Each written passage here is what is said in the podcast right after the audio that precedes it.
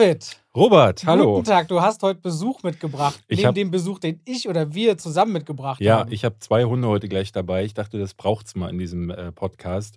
Ich habe keine Hundesitter, deswegen äh, machen wir heute den Hundesitter. Ihr hört es schon.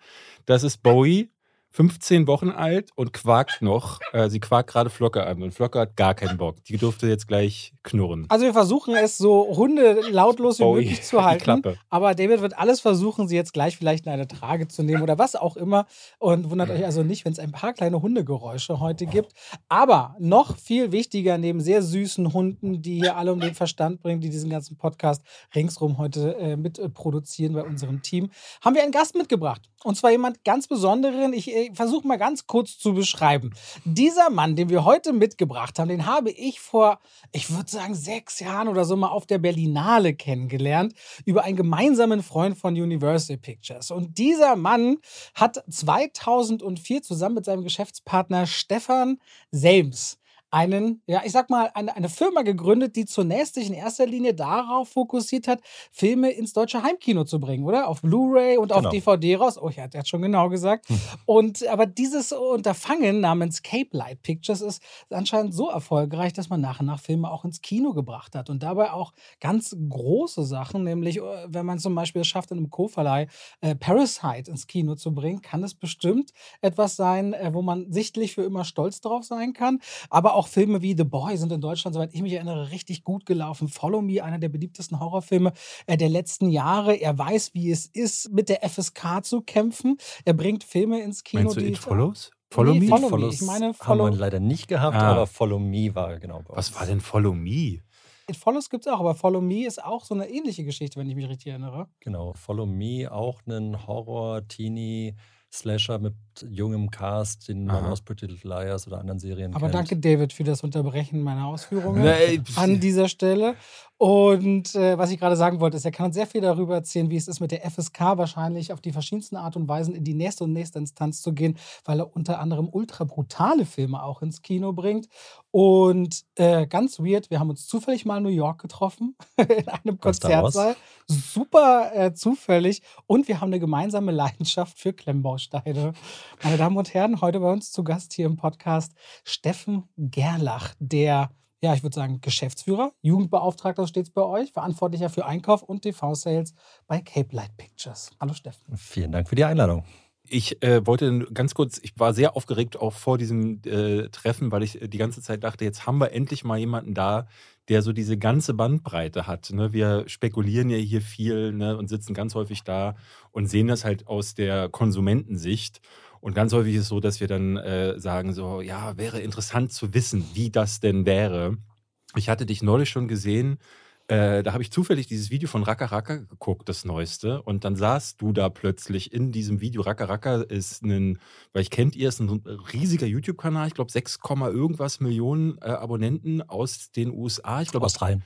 Australien, aber ich glaube, mittlerweile wohnen sie in Los Angeles. Habe ich vorher noch nie was äh, von denen mitbekommen. Die machen so Videos wie Ronald McDonald prügelt sich in äh, irgendwo. Also irgendwie haben die so ein Ding mit Ronald McDonald, aber generell auch mit, dass sie sich wehtun. Das ist irgendwie Jackass, aber geil gefilmt. Mit geilen Effekten. Und da saß dann irgendwie, sie haben erzählt, sie haben jetzt ihren neuen Film selbst gemacht. Und in Sundance äh, saßt du da plötzlich auf einer Couch und hast gesagt so, ey Jungs, ihr habt das gut gemacht. Und da dachte ich so, was machst du da? Wie, äh, wie kommst du da hin? Also das möchte ich alles gleich äh, unbedingt wissen. Aber du hast uns auch, wie das hier Tradition ist, einen Trivia mitgebracht. Genau. Damit starten wir einfach mal. Die Trivia an euch ist eine Frage. Und zwar die Oscars stehen ja an. Ja. Und ich will euch einfach fragen, ob ihr wisst, welcher denn der erste Film war aus Deutschland, der für Best Picture nominiert worden war. Also wir haben ja schöne Historie, das Boot, Blechtrommel, ne? Also es gibt ja verschiedene. Ich hätte jetzt Blechtrommel gesagt. Mal in die Diskussion bei euch, welcher war der erste Film für Best Picture? Der blaue Engel vielleicht? Robert ist sprachlos, das sieht man selten. gar keine Ahnung. Ich hätte jetzt Blechtrommel gesagt, aber dann, was. Was äh, geht denn noch? Uli Edel hat doch, äh, wie hieß dieser ähm, Endstation Sehnsucht, aber der war nach Blechtrommel, das kann nicht sein. Dann muss es irgendwas Altes, so wie. Was, was richtig noch, so bestimmt aus den 30ern. Da war doch noch so viel in Blech- Deutschland.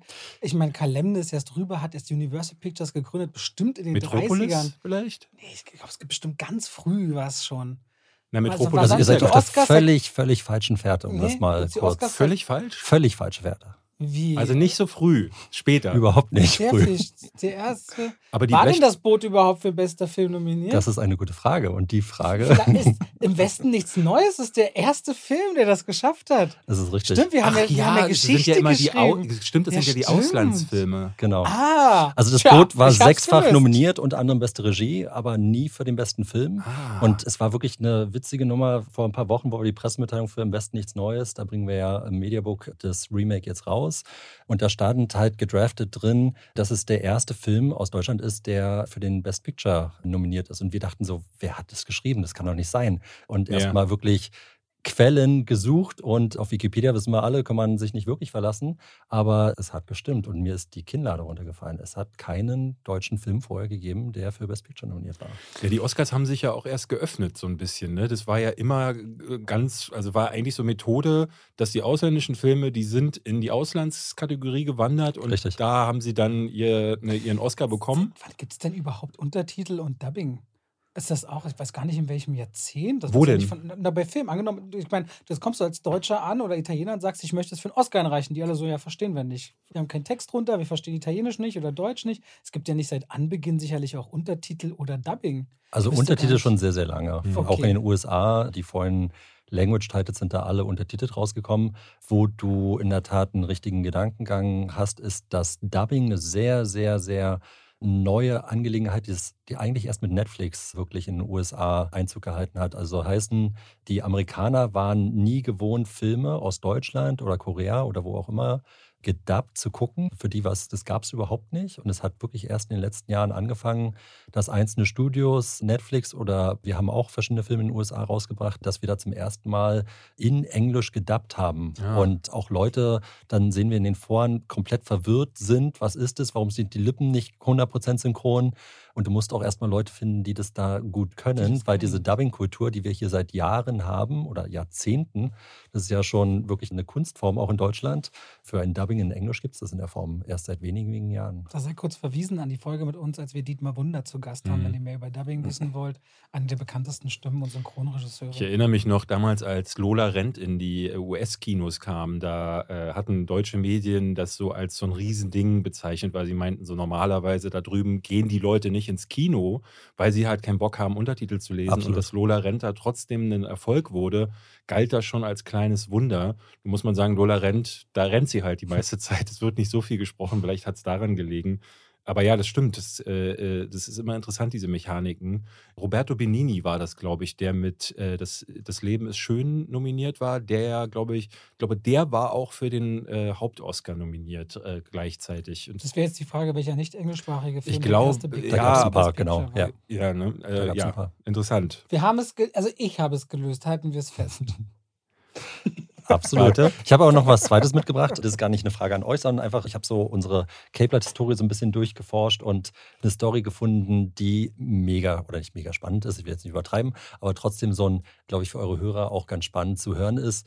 Es ging um einen Titel, den wir kaufen wollten, relativ am Anfang der Cape-Light-Zeit. Ich würde so Hast du den sagen, Titel raten? Und, du, und die, die habt ihr nicht gekriegt? Und, Wir haben wärt ihn jetzt, nicht und, gekriegt. und ihr wärt jetzt steinreich gewesen? Noch reicher? da gibt es Avatar ein paar in der Kategorie. gibt's ein paar in der Kategorie. Nee, aber hier ist die Backstory. Kommen wir gleich zum Titel. Ja, entschuldige. ganz spannend ist, wir sind so 2006, 2007, 2007 so jetzt unterwegs und auf der Berlinale und da wurde uns ein Film für Home-Video angeboten. Da waren wir noch nicht so mit Kino und so wirklich unterwegs.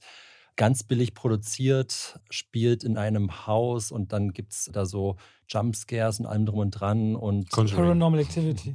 wir sind bei Paranormal Activity. okay. Ah, schon wieder gelungen.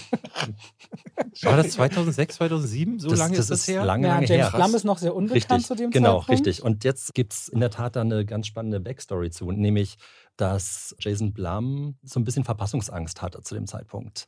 FOMO. Er hatte nämlich Blair Witch Project als Akquise damals abgelehnt. Witch Project haben quasi alle amerikanischen Einkäufer, auch beim Sundance Film Festival, wenn man da wieder kurz den Schlenker zurück machen, lief der dann und alle Einkäufer haben gesagt, nee, das will keiner gucken. Mhm. Und dann gab es einen ganz kleinen amerikanischen Verleih, der heißt Artisan. Und die haben dann die Rechte für diesen Film gekauft, weil alle anderen, auch Jason Blum, gesagt haben, nee, das will keiner. Und logischerweise, es war der Film, der Artisan dann quasi groß gemacht hat. Und danach war das in aller Munde. Und Jason Blum hat gesagt, es passiert mir nicht nochmal. Und dann geschah Folgendes. Er hat einen Screener gekriegt von Paranormal Activity. Und zwar gar nicht, um den Film selbst rauszubringen, sondern einfach zu gucken, Ganz hey, kurz, der basiert aber schon, es gab schon japanisch schon eine Vorlage. Nee, nee. ne? Nee. nee die gab es nicht? nee, Okay. gab's nicht. Also Mhm. glaube ich auch nicht, nee. Okay. Nee, nee. Der Screener war eigentlich für ihn nur gedacht, dass er gucken kann, ob der Regisseur was für zukünftige Projekte machen kann, weil ihm das so empfohlen worden ist. Auf jeden Fall fand er sofort, dass das einer dieser Filme sein könnte, an die man jetzt wieder glaubt, nach diesem Phänomen von Blair Witch Project. Das Problem ist, der hatte schon einen unterschriebenen oder einen Vertrag, gab es schon mit einer Firma, dass die irgendwie auf Video diesen rausbringen wird. Und in dem Atemzug wurde auch quasi uns die Home-Video-Rechte für Deutschland angeboten. Und er hat dann erstmal versucht, diesen Vertrag, ist der wirklich unterschrieben worden? Kann man da was noch drehen und so weiter? Und hat sich dann die Rechte gesichert. Und dann wollte diesen Film niemand haben. Und erst als er auf die Idee kam, okay, lass uns Remake-Rechte verkaufen für diesen Film, dass der nochmal gedreht wird, hat ein Studio, nämlich DreamWorks und Paramount, damals kombiniert, angebissen. Und er hat denen die Remake-Rechte für diesen Film, aber wirklich, der lag zwei Jahre in der Schublade zu dem Zeitpunkt, Mhm. verkauft, hat aber in den Vertrag eine Besonderheit eingebaut. Und diese Besonderheit ist, dass die Chefetage von DreamWorks Paramount den Film auf der großen Leinwand mit Publikum gucken muss, bevor sie das Remake greenlighten. Ah. Fortan, es gab dieses Screening in LA und das Publikum ist ausgeflippt und das hat dann auch Paramount dann dazu bewogen, nicht mehr das Remake zu verfolgen, sondern es wurde dann nur noch ein Reshoot des Endings gemacht. Es wurde noch mal ein bisschen Budget in den Film gegeben und nach wirklich Jahren der Stille kam dann dieser Film und wurde ein phänomenaler Erfolg. Und wir haben natürlich unsere Home-Video-Rechte für Deutschland mit dem Vertrag nie hingekriegt, weil dann halt, es war immer die Bedingung, dass der nicht ins USA ins Kino kommt, dann wären nur die Rechte für Deutschland gültig Ja. gewesen zu dem Zeitpunkt. Insofern, Danke, Jason Blum. Genau. Sehr spannend. Erstmal danke dafür. Ich habe das erste Mal von dem Film damals mitbekommen, weil Trailer released wurden, die den Film nicht gezeigt haben, sondern was Cleveres gemacht haben. Die haben die Kamera umgedreht und ins Publikum gefilmt. Absolut. Das waren genau. richtig Ja. clevere Trailer. Die haben also ähm, Schlüsselszenen gezeigt und wie die Leute sich erschrecken. Die gibt es noch. Könnt ihr bei, bei YouTube mal suchen. Das sind, müssten die ersten Teaser von, äh, von Paranormal Activity sein. Und Leute, die sich in, beim Boyfriend in der Achsel verkriechen. Und das war so effektiv, dass ich dachte, was ist denn das für ein Film? Und äh, der erste, ich muss sagen, den fand ich damals auch gar nicht so übel. Also es war so diese Phase, wo man noch nicht so ganz übersättigt war. Nach Blair Witch Project ging es ja dann so ein bisschen nach unten wieder mit Found Footage. Und Paranormal Activity hat es äh, Activity hat's dann wieder zurückgeholt. Absolut. Und wie viele Teile gab es davon? Sieben? Ja.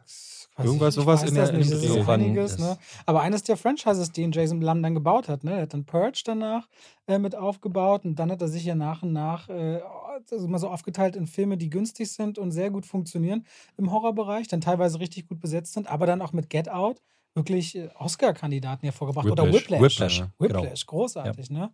Äh, insofern äh, eine Das Bereicherung. wird immer, wenn ich über den lästere, weil ich mag seine Filme in der Regel nicht, wird mir immer erzählt, ja, aber Whiplash. Und dann sage ich, ja, okay. und, und der will doch gerne. Whiplash gibt es auch eine Geschichte.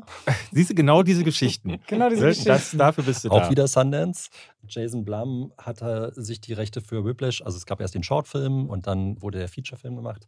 Und er hat in Sundance quasi den Film, er wurde eingeladen, das ist das Beste, was passieren kann für so einen Film. Und er freut sich darauf, dass Angebote von den Studios reinkommen und sagt, hey, wer mich treffen will, trifft mich gerne dann irgendwie morgen in einem Café XY oder so. Es kam keiner. Niemand wollte Whiplash kaufen von den amerikanischen Hä? Studios. Und er hat am Ende des Tages ein einziges Offer gehabt, nämlich von Sony Picture Classics. Ja. Und bis heute, er hat selbst gesagt, in Korea hat Whiplash mehr Geld eingespielt als in den USA über Sony Picture Classics. Das ist so ein bisschen seine persönliche Tragödie. Das ähm, ist so ein starker Film. Ja. Mit Ja. J.K. Simmons und Miles Teller, wenn ihr ihn nie gesehen haben solltet, äh, guckt euch unbedingt Whiplash an über eine gestörte ja, Lehrer-Schüler-Beziehung und grandios komponierte Musik. Ja, danke schön für, für die Trivias auf jeden Fall. Ich Oder sehe schon. Trivien. Wir wissen nicht, Tri- was die Trivia. ist von Trivia. Und damit herzlich, Herzlich willkommen, willkommen zu zwei wie Pech und Schwafel. Mhm. Ihr wisst, was jetzt kommt, ehe wir Steffen löchern werden mit allen möglichen Fragen. Ähm, Geht es aber erst einmal um die Frage, was haben wir zuletzt gesehen? Ich habe jetzt ein paar Klassiker geguckt in den letzten Tagen. Ähm, für mein Spielberg-Ranking hatte ich ein paar Sachen geschaut, Was kommt ich, auf die Eins? äh, ist schon nicht? raus, ist schon raus. Okay, dann lass uns raten. Warte, das ist so ein schönes Ratespiel. Der beste Steven Spielberg-Film für jemanden, der Action- und Horrorfilme in erster Linie mag. Super, hat er Super 8 gemacht? Nee, ne? Nee, das war J.J. Das war Abrams. J.J. Abrams, ne? Ähm, dann nimmst du, du nimmst bestimmt so hier Begegnung der dritten Art oder irgendwas von ganz früher. Nee. Also ich würde wahrscheinlich Jurassic Park oder Schindlers Liste nehmen. Ist, irgendwo in der Mitte ist Jurassic Park, ja. Schindlers Liste. Ist auf der 3. So, da James Ryan. Nein, Was packst du? E.T. könntest du nach oben packen. ist auf der 2. Was? Du könntest, du packst, du, der hast dich einen weißen Hai nach oben gepackt, oder? Nee. Okay. West Side Story ist bei dir ganz Also unten. bei- die Top 5 sind E.T., ist der auf der 2, Ja. auf der 3 ist Schindlers Liste, dann kommt äh, München, ja. den ich sehr mag, und Minority Report. Du hast aber nicht Ready Player One mochtest oder nicht? Würdest- Doch, den mochte ich.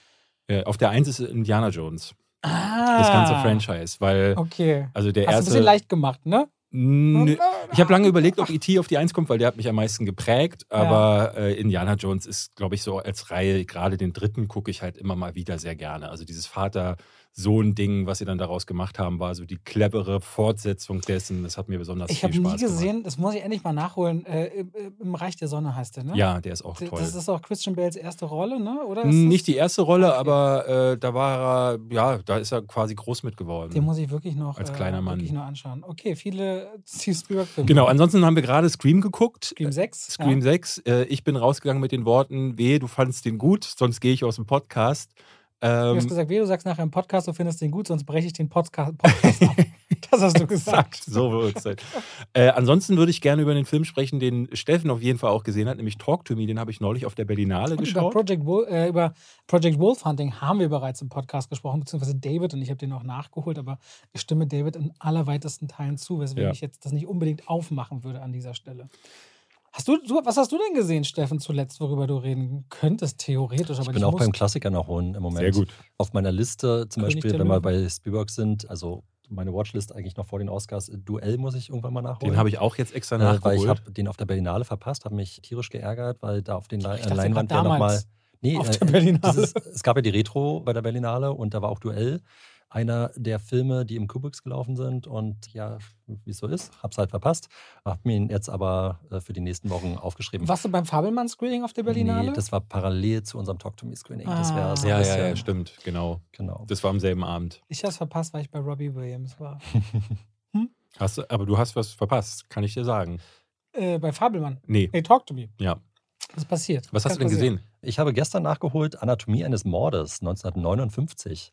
James Stewart, Otto Preminger Film und äh, ein geguckt. fantastischer Courtroom-Film, schwarz-weiß und super intensiv und Zwölf geschworen. okay, gegen zwölf Geschworenen kann man natürlich nicht wirklich ankommen, aber die beiden Filme sind ja auch gar nicht in Konkurrenz oder so. Gut. Aber wenn du zwölf Geschworene mochtest, kannst du mit Anatomie eines Mordes nicht viel falsch machen. Das ist einfach, man guckt die Bilder an und es ist einfach hin und weg. James Stewart. Genau. Den mag ich sowieso total gern. Genau. Wollen wir kurz über Scream 6 mal reden? An der Stelle? Können wir David nickt schon so ernst. Der hat so gar keine Lust, über den Film zu Nee, reden. der, also es, äh, ich war lange, ich glaube seit Scream 5 war ich nicht mehr so angepisst, äh, äh, als, ich, wenn ich, als ich aus dem Kino gekommen bin. Wir wollen aber ganz kurz mal, um es objektiv auch ein bisschen einzurücken, bei Scream 5, was so David und ich mochten, den beide gar nicht. Du mochtest den auch nicht? Nein, wir beide haben den hier auch im Podcast. Den hat, damals hatten wir schon einen Podcast. So lange sind jetzt so Filme nee, langsam ja die wir gesehen haben. Nee, ist ja erst ein Jahr. Der ist letztes Jahr erschienen, Robert. Ja, meine ich ja. Ja, ja. Aber das ist der erste Film, wo wir im Podcast auch einen zweiten Teil jetzt besprechen. ja, weil die ja rausgewirkt Was ich aber werden gerade eigentlich sagen wollte, ist, Ja.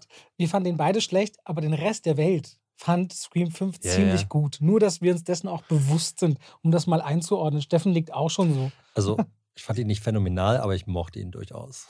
Ich äh, habe äh, ich hab das beim letzten Teil noch halbwegs irgendwo in irgendeiner Gehirnwindung konnte ich noch mir das zurecht glauben, ne, wenn man sich auf, äh, einlassen kann auf diese, diese selbstreferenzielle äh, Nummer, die sie da abfahren. Ne? Dieses, ich hatte es damals verglichen mit Eight Mile, wo äh, im letzten großen Battle disst sich dann Eminem selbst und sagt halt alle Fehler und alle Schwächen, die er hat, damit er quasi seinem äh, Opponent äh, das Mikrofon aus der Hand nimmt. Und ich hatte das Gefühl, dass Scream dasselbe macht. Ein Film, der jetzt zum fünften Mal dasselbe gemacht hat in der, in der Reihe.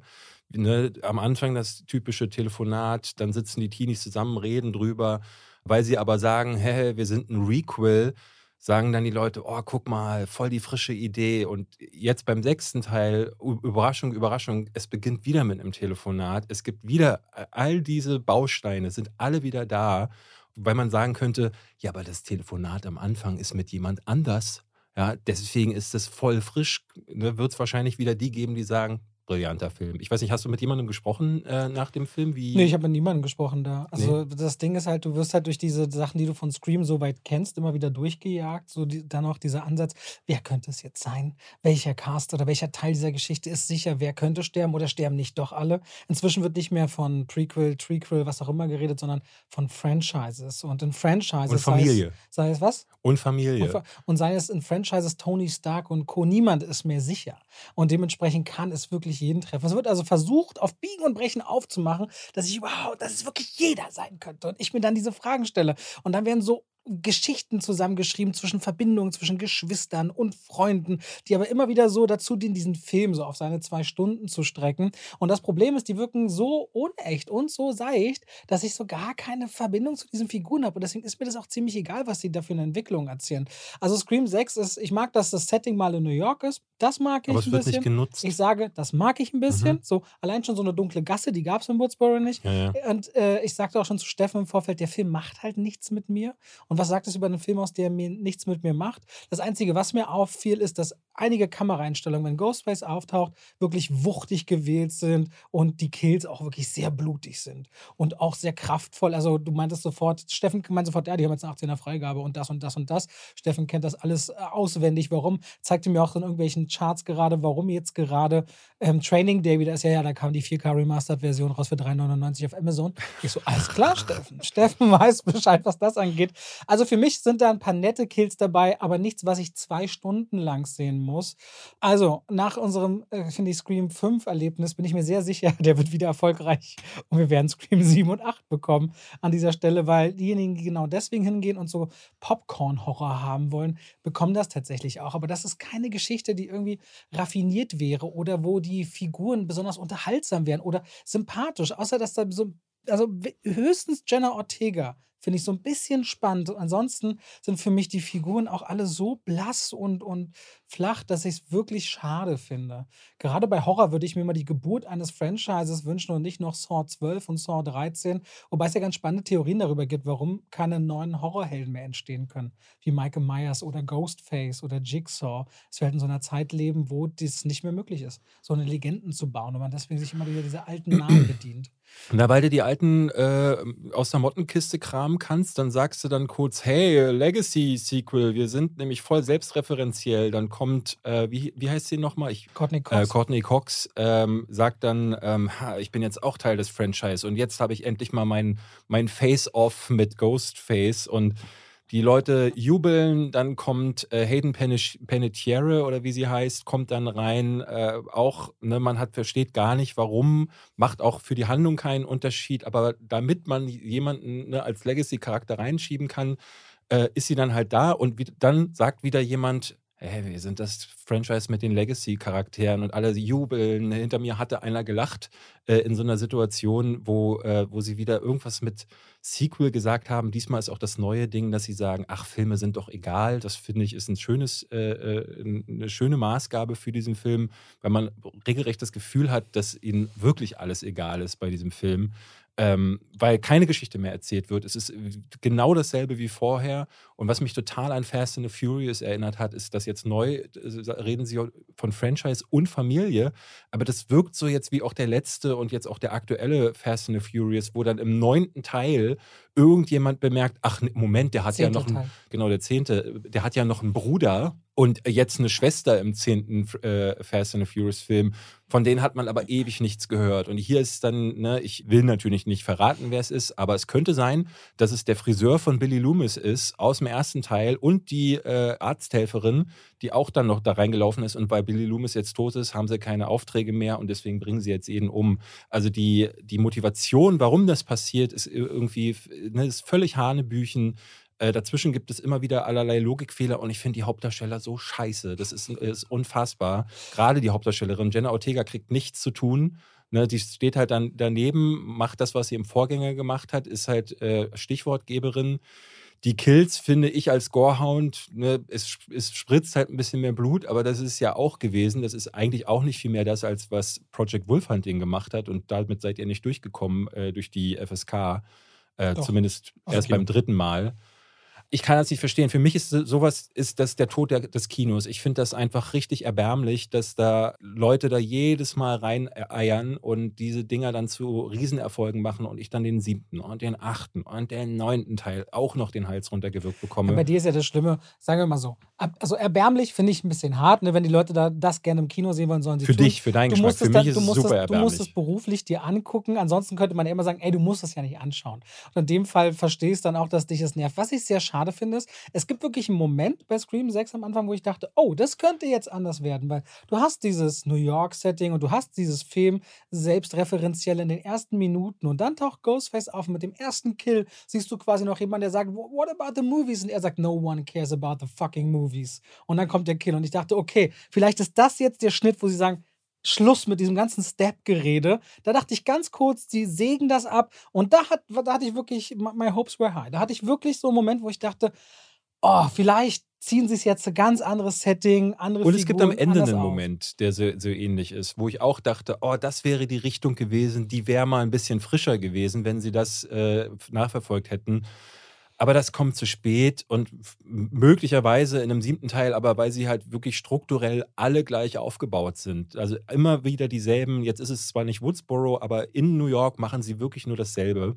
Und mit dem Setting wird halt nichts gemacht. Ich finde sogar, wie Jason in Manhattan, welcher war denn das? Der sechste, der fünfte? Ich bin mir nicht mehr sicher. Selbst die machen mit New York als Setting mehr, als es jetzt Scream gemacht hat. Es gab im Trailer ja diese eine Szene zu sehen in der U-Bahn, die ist also auch da, ne, es, äh, es passiert dann ein Kill und jetzt könnte jeder andere Film hätte da möglicherweise, selbst Joker, den ich auch nicht für sonderlich intelligent halte, macht so dieses Element auf, äh, dass in so einer Großstadt so ein, so einen Tod quasi nichts bedeutet, weil die äh, ganzen ähm, die äh, Leute, die daneben stehen, gucken alle aufs Handy, die reagieren gar nicht. Ähm, aber auch das wird hier überhaupt nicht benutzt, sodass dieses Großstadt-Setting eigentlich sich komplett verflüchtigt. Und dann gibt es noch diese Message im Trailer. Ne, Im Trailer wird ja immer wieder erwähnt, so einen Killer wie mich habt ihr noch nicht gesehen. Ich bin jetzt was ganz Krasses. Und dann dachte ich so, ja, was ist es, was ist es denn? Und auch das wieder ist eine Marketinglüge. Es ist, äh, dieser Punkt ergibt sich nicht, weil es ist wirklich genau dasselbe wie immer, nur minimal blutiger, aber es war der fünfte eigentlich auch schon. Also Findest ich, du ihn jetzt besser oder schlechter als den fünften? Ich finde ihn noch mal schlechter. Ich finde ihn tendenziell einen Ticken besser als den fünften. Okay. Der ist mir damals eher schlechter noch bekommen. Aber halten wir fest, wenn ihr jetzt sagt, oh, ich mochte den fünften auch und der wird Robert nicht, ey, dann geht rein. Ab heute, wenn dieser Podcast rauskommt, startet er den deutschen Nee, Kinos. geht nicht rein. Also das, sorry, aber das, das, Das- geht, geht da nicht rein. Das war eine Orientierungssache. Ich will Nee, nein, Leute, ey, die unterstützt dürfen solche. tun. Nee, wir können über was anderes reden, was nicht unterstützt Du werden kannst, soll. denen das, du kannst denen das ja so, sagen. gut, ich ja, sage euch, nein, geht da nicht Geht rein. rein, Ihr wollt. unterstützt damit eine Maschinerie, die einfach ankotzt. Äh, und solche Filme nerven halt einfach. Und das Geld fehlt an anderer Stelle für Horrorfilme, die ein bisschen frischer, ein bisschen Ich frecher weiß es nicht, ob diese Art von Filme und Erfolge eben die kleineren Horrorfilme querfinanzieren oder nicht, aber da kann Stefan sicherlich was zu sagen, theoretisch. Also braucht es große Horrorfilme, die eher für die breite Masse und eher lascher sind, damit die kleinen existieren? Also wir haben schon in den letzten ein, zwei Jahren eine Horrorwelle gesehen im Kino von vielen Filmen, die einfach viel mehr Zuschauer gemacht haben. Also zum Beispiel mit Smile, ein Film, der über eine Million Zuschauer macht. Das hat es in den letzten Jahren davor einfach nicht gegeben. Ja. Also es ist schon für die Studios gerade sehr interessant, ein junges Publikum in die Horrorfilme reinzukriegen, das dadurch querfinanziert wird und viele, ich nenne es mal kleine Indie-Projekte dadurch entstehen, ist, glaube ich, nicht eine Frage der Querfinanzierung, sondern eine Frage der Überlegung, dass man sagt, oh, welche Indie-Filme könnten denn auch wie Smile erfolgreich sein und somit gibt es natürlich auch wie gerade bei der Berlinale, beim Berliner Filmmarkt, ganz, ganz viele Horrorprojekte, die gerade angeboten werden auf Drehbuchbasis oder gibt schon einen Ausschnitt, einen Promo zu sehen, wo du allerdings dich dann fragst, wer will es denn am Ende des Tages wirklich sehen? Und wenn dann wirklich eine Flut von Filmen da ist, wird sich auch nur das wirklich Gute am Ende Funktionieren durchsetzen. am Ende wieder Märkte mit Nachfrage und Angebot. Wenn es funktioniert, dann äh, kommen die Angebote rein. Aber ich glaube halt, dass das Gute nicht das Licht der Tage, äh, nicht das Tageslicht erblicken wird, wenn gerade solche Franchises, die funktionieren ja dann auch wie so ein Sog. Und ich habe immer das Gefühl, oder zumindest glaube ich, dass, dass so in Entscheideretagen eher gesagt wird, komm, machst du mal hier lieber noch einen siebten Teil. Ne, wenn da so zwei vor dir stehen, der eine hat ein Drehbuch von Scream 7 und der andere hat ein Drehbuch von Ich habe hier mal was Neues, dann sagt der Produzent ne, Scream 7. Scream 7. So, und das könnte- ist das Problem. Ja, Ne? aber wir, auch- wir sind da als Publikum dafür verantwortlich, dass diese Dinger immer wieder kommen. Und dann zu sagen, ach Leute, na, wenn ihr Fast and the Furious dann immer noch nicht dämlich findet, dann geht da rein. Ja, dann hast du aber ich auch weiß noch aber nicht, ob deine Teil. Prämisse da ganz stimmt, weil ich verstehe, wenn du sagst, du machst jetzt ein Szenario auf, in dem es heißt entweder oder, dann sagen wir, wir nehmen das, was wir schon kennen. Aber was ich mir auch vorstellen kann, halt betriebswirtschaftlich, du sagst, du hast dieses Franchise, das wird so und so viel Geld abwerfen und damit entsteht aber auch in dieser geplanten Marge ein Risikokapital für Projekte, die du vielleicht sonst nicht machen würdest. Aber ist es denn, ist, ist Ich es würde denn vermuten was. Reales? Gibt es das? Wird es Na, denn ich, so will- also wenn ich praktiziert? Betrieb, also wenn ich jetzt, wenn ich jetzt als Firma, als ich jetzt meine Firma, die ich führe, ne, bestimmte Einnahmen habe und merke, ah, hier mit was Gewohnten, wie dem Podcast meinetwegen, generiere ich Geld, kann ich einen Teil von diesem Einkommen ja nehmen, ne? also nicht bloß zum Leben oder als Gewinn oder für die Zukunft, sondern auch sagen, das nehme ich, um vielleicht noch ein anderes Projekt, was eine Anstoßfinanzierung aber das macht braucht, ja voll, also guck dir, nicht, Universal ob macht Studios das zum das- Teil noch, finde ich. Universal Na, die haben aber auch so einen Focus-Feature First Look. Also manche Studios haben ja diesen Korps mit diesen kleinen Studios wie, äh, äh, nicht kleinen Studios, diesen besonderen wie A24, wie Focus oder Fox Searchlight, die eben gezielt diese Filme machen, diese besonderen Filme. Und deswegen bei denen, ich glaube, die Filme, die du mit dann meinst bei Universal, sind fast alles Focus-Feature-Filme dann, würde ich vermuten. Naja, Ja. die, ich glaube, Infinity Pool zum Beispiel, der ja auch, äh, äh, den würde ich eher als klein einschätzen, ist ne, der neue Film von Brandon Cronenberg, hatte ich auch auf der Berlinale geschaut. Das ist ein Film, der, glaube ich, über Universal selbst kommt. Und äh, ich war jetzt ja auf der Münchner Filmwoche und habe da einige ihrer Projekte gesehen. Da ist natürlich auch das Remake von Der Exorzist dabei, wo man es äh, Schaudern bereits bekommt, weil es ja wieder David Gordon Green macht, der auch Halloween zurückgebracht hatte. Aber dann eben auch solche Filme wie Infinity Pool und Brandon Cronenberg, ne, selbst David Cronenberg ist kein Kassengarant. Und jetzt sein Sohn nun noch weniger. Der letzte Film von ihm, den äh, hat kaum jemand gesehen. Aber genau da wäre ja die Frage mal angebracht, denn wenn man in München ist, ähm, ob die Leute jetzt meinen, weil Steffen konnte es jetzt auch nicht sagen, ob quasi große Franchises den Indie-Filmen schaden oder sie eigentlich fördern. Weil wir haben jetzt beide eine gegensätzliche Vermutung, ohne das Wissen zu haben. Na ja, klar. Ne? Und eigentlich wäre das ja mal ganz interessant äh, zu wissen. Nun macht Steffen mit Cablet ja auch nicht, produziert ja nicht aktiv Filme. Nee. Ja, das ist ja dann nochmal eine andere Ebene. Aber ich gebe dir in dem Punkt recht, dass man als Filmverleih, das ist ja nichts anderes bei der Konstantin, die haben, da ist jetzt ein super Beispiel, weil die haben ihre sicheren Projekte, ihre großen Flaggschiffe und dann haben sie Sonne und Beton und haben gerade damit dann zum Beispiel mit dem Engagement, was sie sagen, hey, wir pushen jetzt ein junges Projekt, was vielleicht auf dem Papier nicht hundertprozentig ein Blockbuster ist, Mhm. Und haben damit einen mega Erfolg. Also es ist schon immer eine Risikoverteilung, dass du als Verleih sagst, hey, das sind die Sequels, die du brauchst, das sind die großen Franchises, die du brauchst, aber man versucht natürlich immer Genres abzudecken oder neue Franchises potenziell zu finden. Und da könnte man Und dann gibt es halt auch entsprechend geile Erfolge, ja. Da könnte man dann fragen, ob derjenige, der sich Manta Manta 2 anguckt, nicht am Ende auch Sonne und Beton mit ins Kino bringt irgendwie. Also weiß ich eben nicht. Ja, Sonne, ne? Sonnenbeton ist ja jetzt kein wirklich großes Wagnis, weil Felix Lobrecht, das Buch äh, war schon ein Erfolg. Felix Lobrecht ist ein Social Media Star. Also, äh, Ich habe mit den Verantwortlichen wirklich ganz direkt mit Geschäftsführern zu tun, die wahnsinnig überrascht sind, wie gut die Tickets Ja? sich verkauft haben. Okay. Also, wo du wirklich wusstest, die haben gehofft, Mhm. aber ob, die, ob man die Leute wirklich dann aktivieren kann, Mhm. von einem Medium wie Podcast, Absolut. wirklich ins Kino zu gehen, das ist die große Frage, auf Mhm. die die Wette dann immer läuft, der Genau. Studios. Es ist immer die Frage, geben die Leute das Geld aus? Also sprich, auch wenn du sagst, du setzt einen TikToker, der irgendwie 20 Millionen Abonnenten hat, auf irgendeine Filmrolle, geben die Leute dann im Kino für diesen TikToker trotzdem 12 Euro aus? Es ist so, Naja, das stimmt, ja. Ich meine, du, du hast ja letztes Jahr äh, habt ihr unter anderem The Sadness rausgebracht. Ne? Ähm, Marc, kannst du erzählen, wie der gelaufen ist, beziehungsweise auch wie der Prozess dazu? Würde mich generell mal interessieren, wie du dazu kommst, genau so einen Film äh, äh, einzukaufen. Hattest du vorher mitbekommen, dass der auf, weil der ist ja auf ein paar Festivals rumgereicht Genau. worden. Hattest du das da mitbekommen oder war das ein Film, den du einfach gesichtet hast und gedacht hast, so, das brauche ich. Leute, die gequält werden, das ist es. Und darf ich noch eine kleine Sache vorschieben? ja? Vielleicht für das Gesamtverständnis. Ich habe ja so eine Einleitung gegeben, Steffen, aber was genau machst du denn eigentlich, damit die Leute mal auch mit deinen Worten so einen Überblick bekommen? Du sitzt jetzt hier in Berlin am Computer und kaufst Filme wie auf einer Ebay-Filmplattform. Was machst du? Und dann anschließend am Beispiel von The Sadness vielleicht zu David überleiten. Sehr gerne. Deine Einleitung hat es eigentlich super getroffen. Also wir sind ein sogenannter Filmverleih oder Label, haben uns 2004 gegründet. Am Anfang halt mit DVD-Lizenzen. Blu-ray gab es da noch gar nicht so großartig.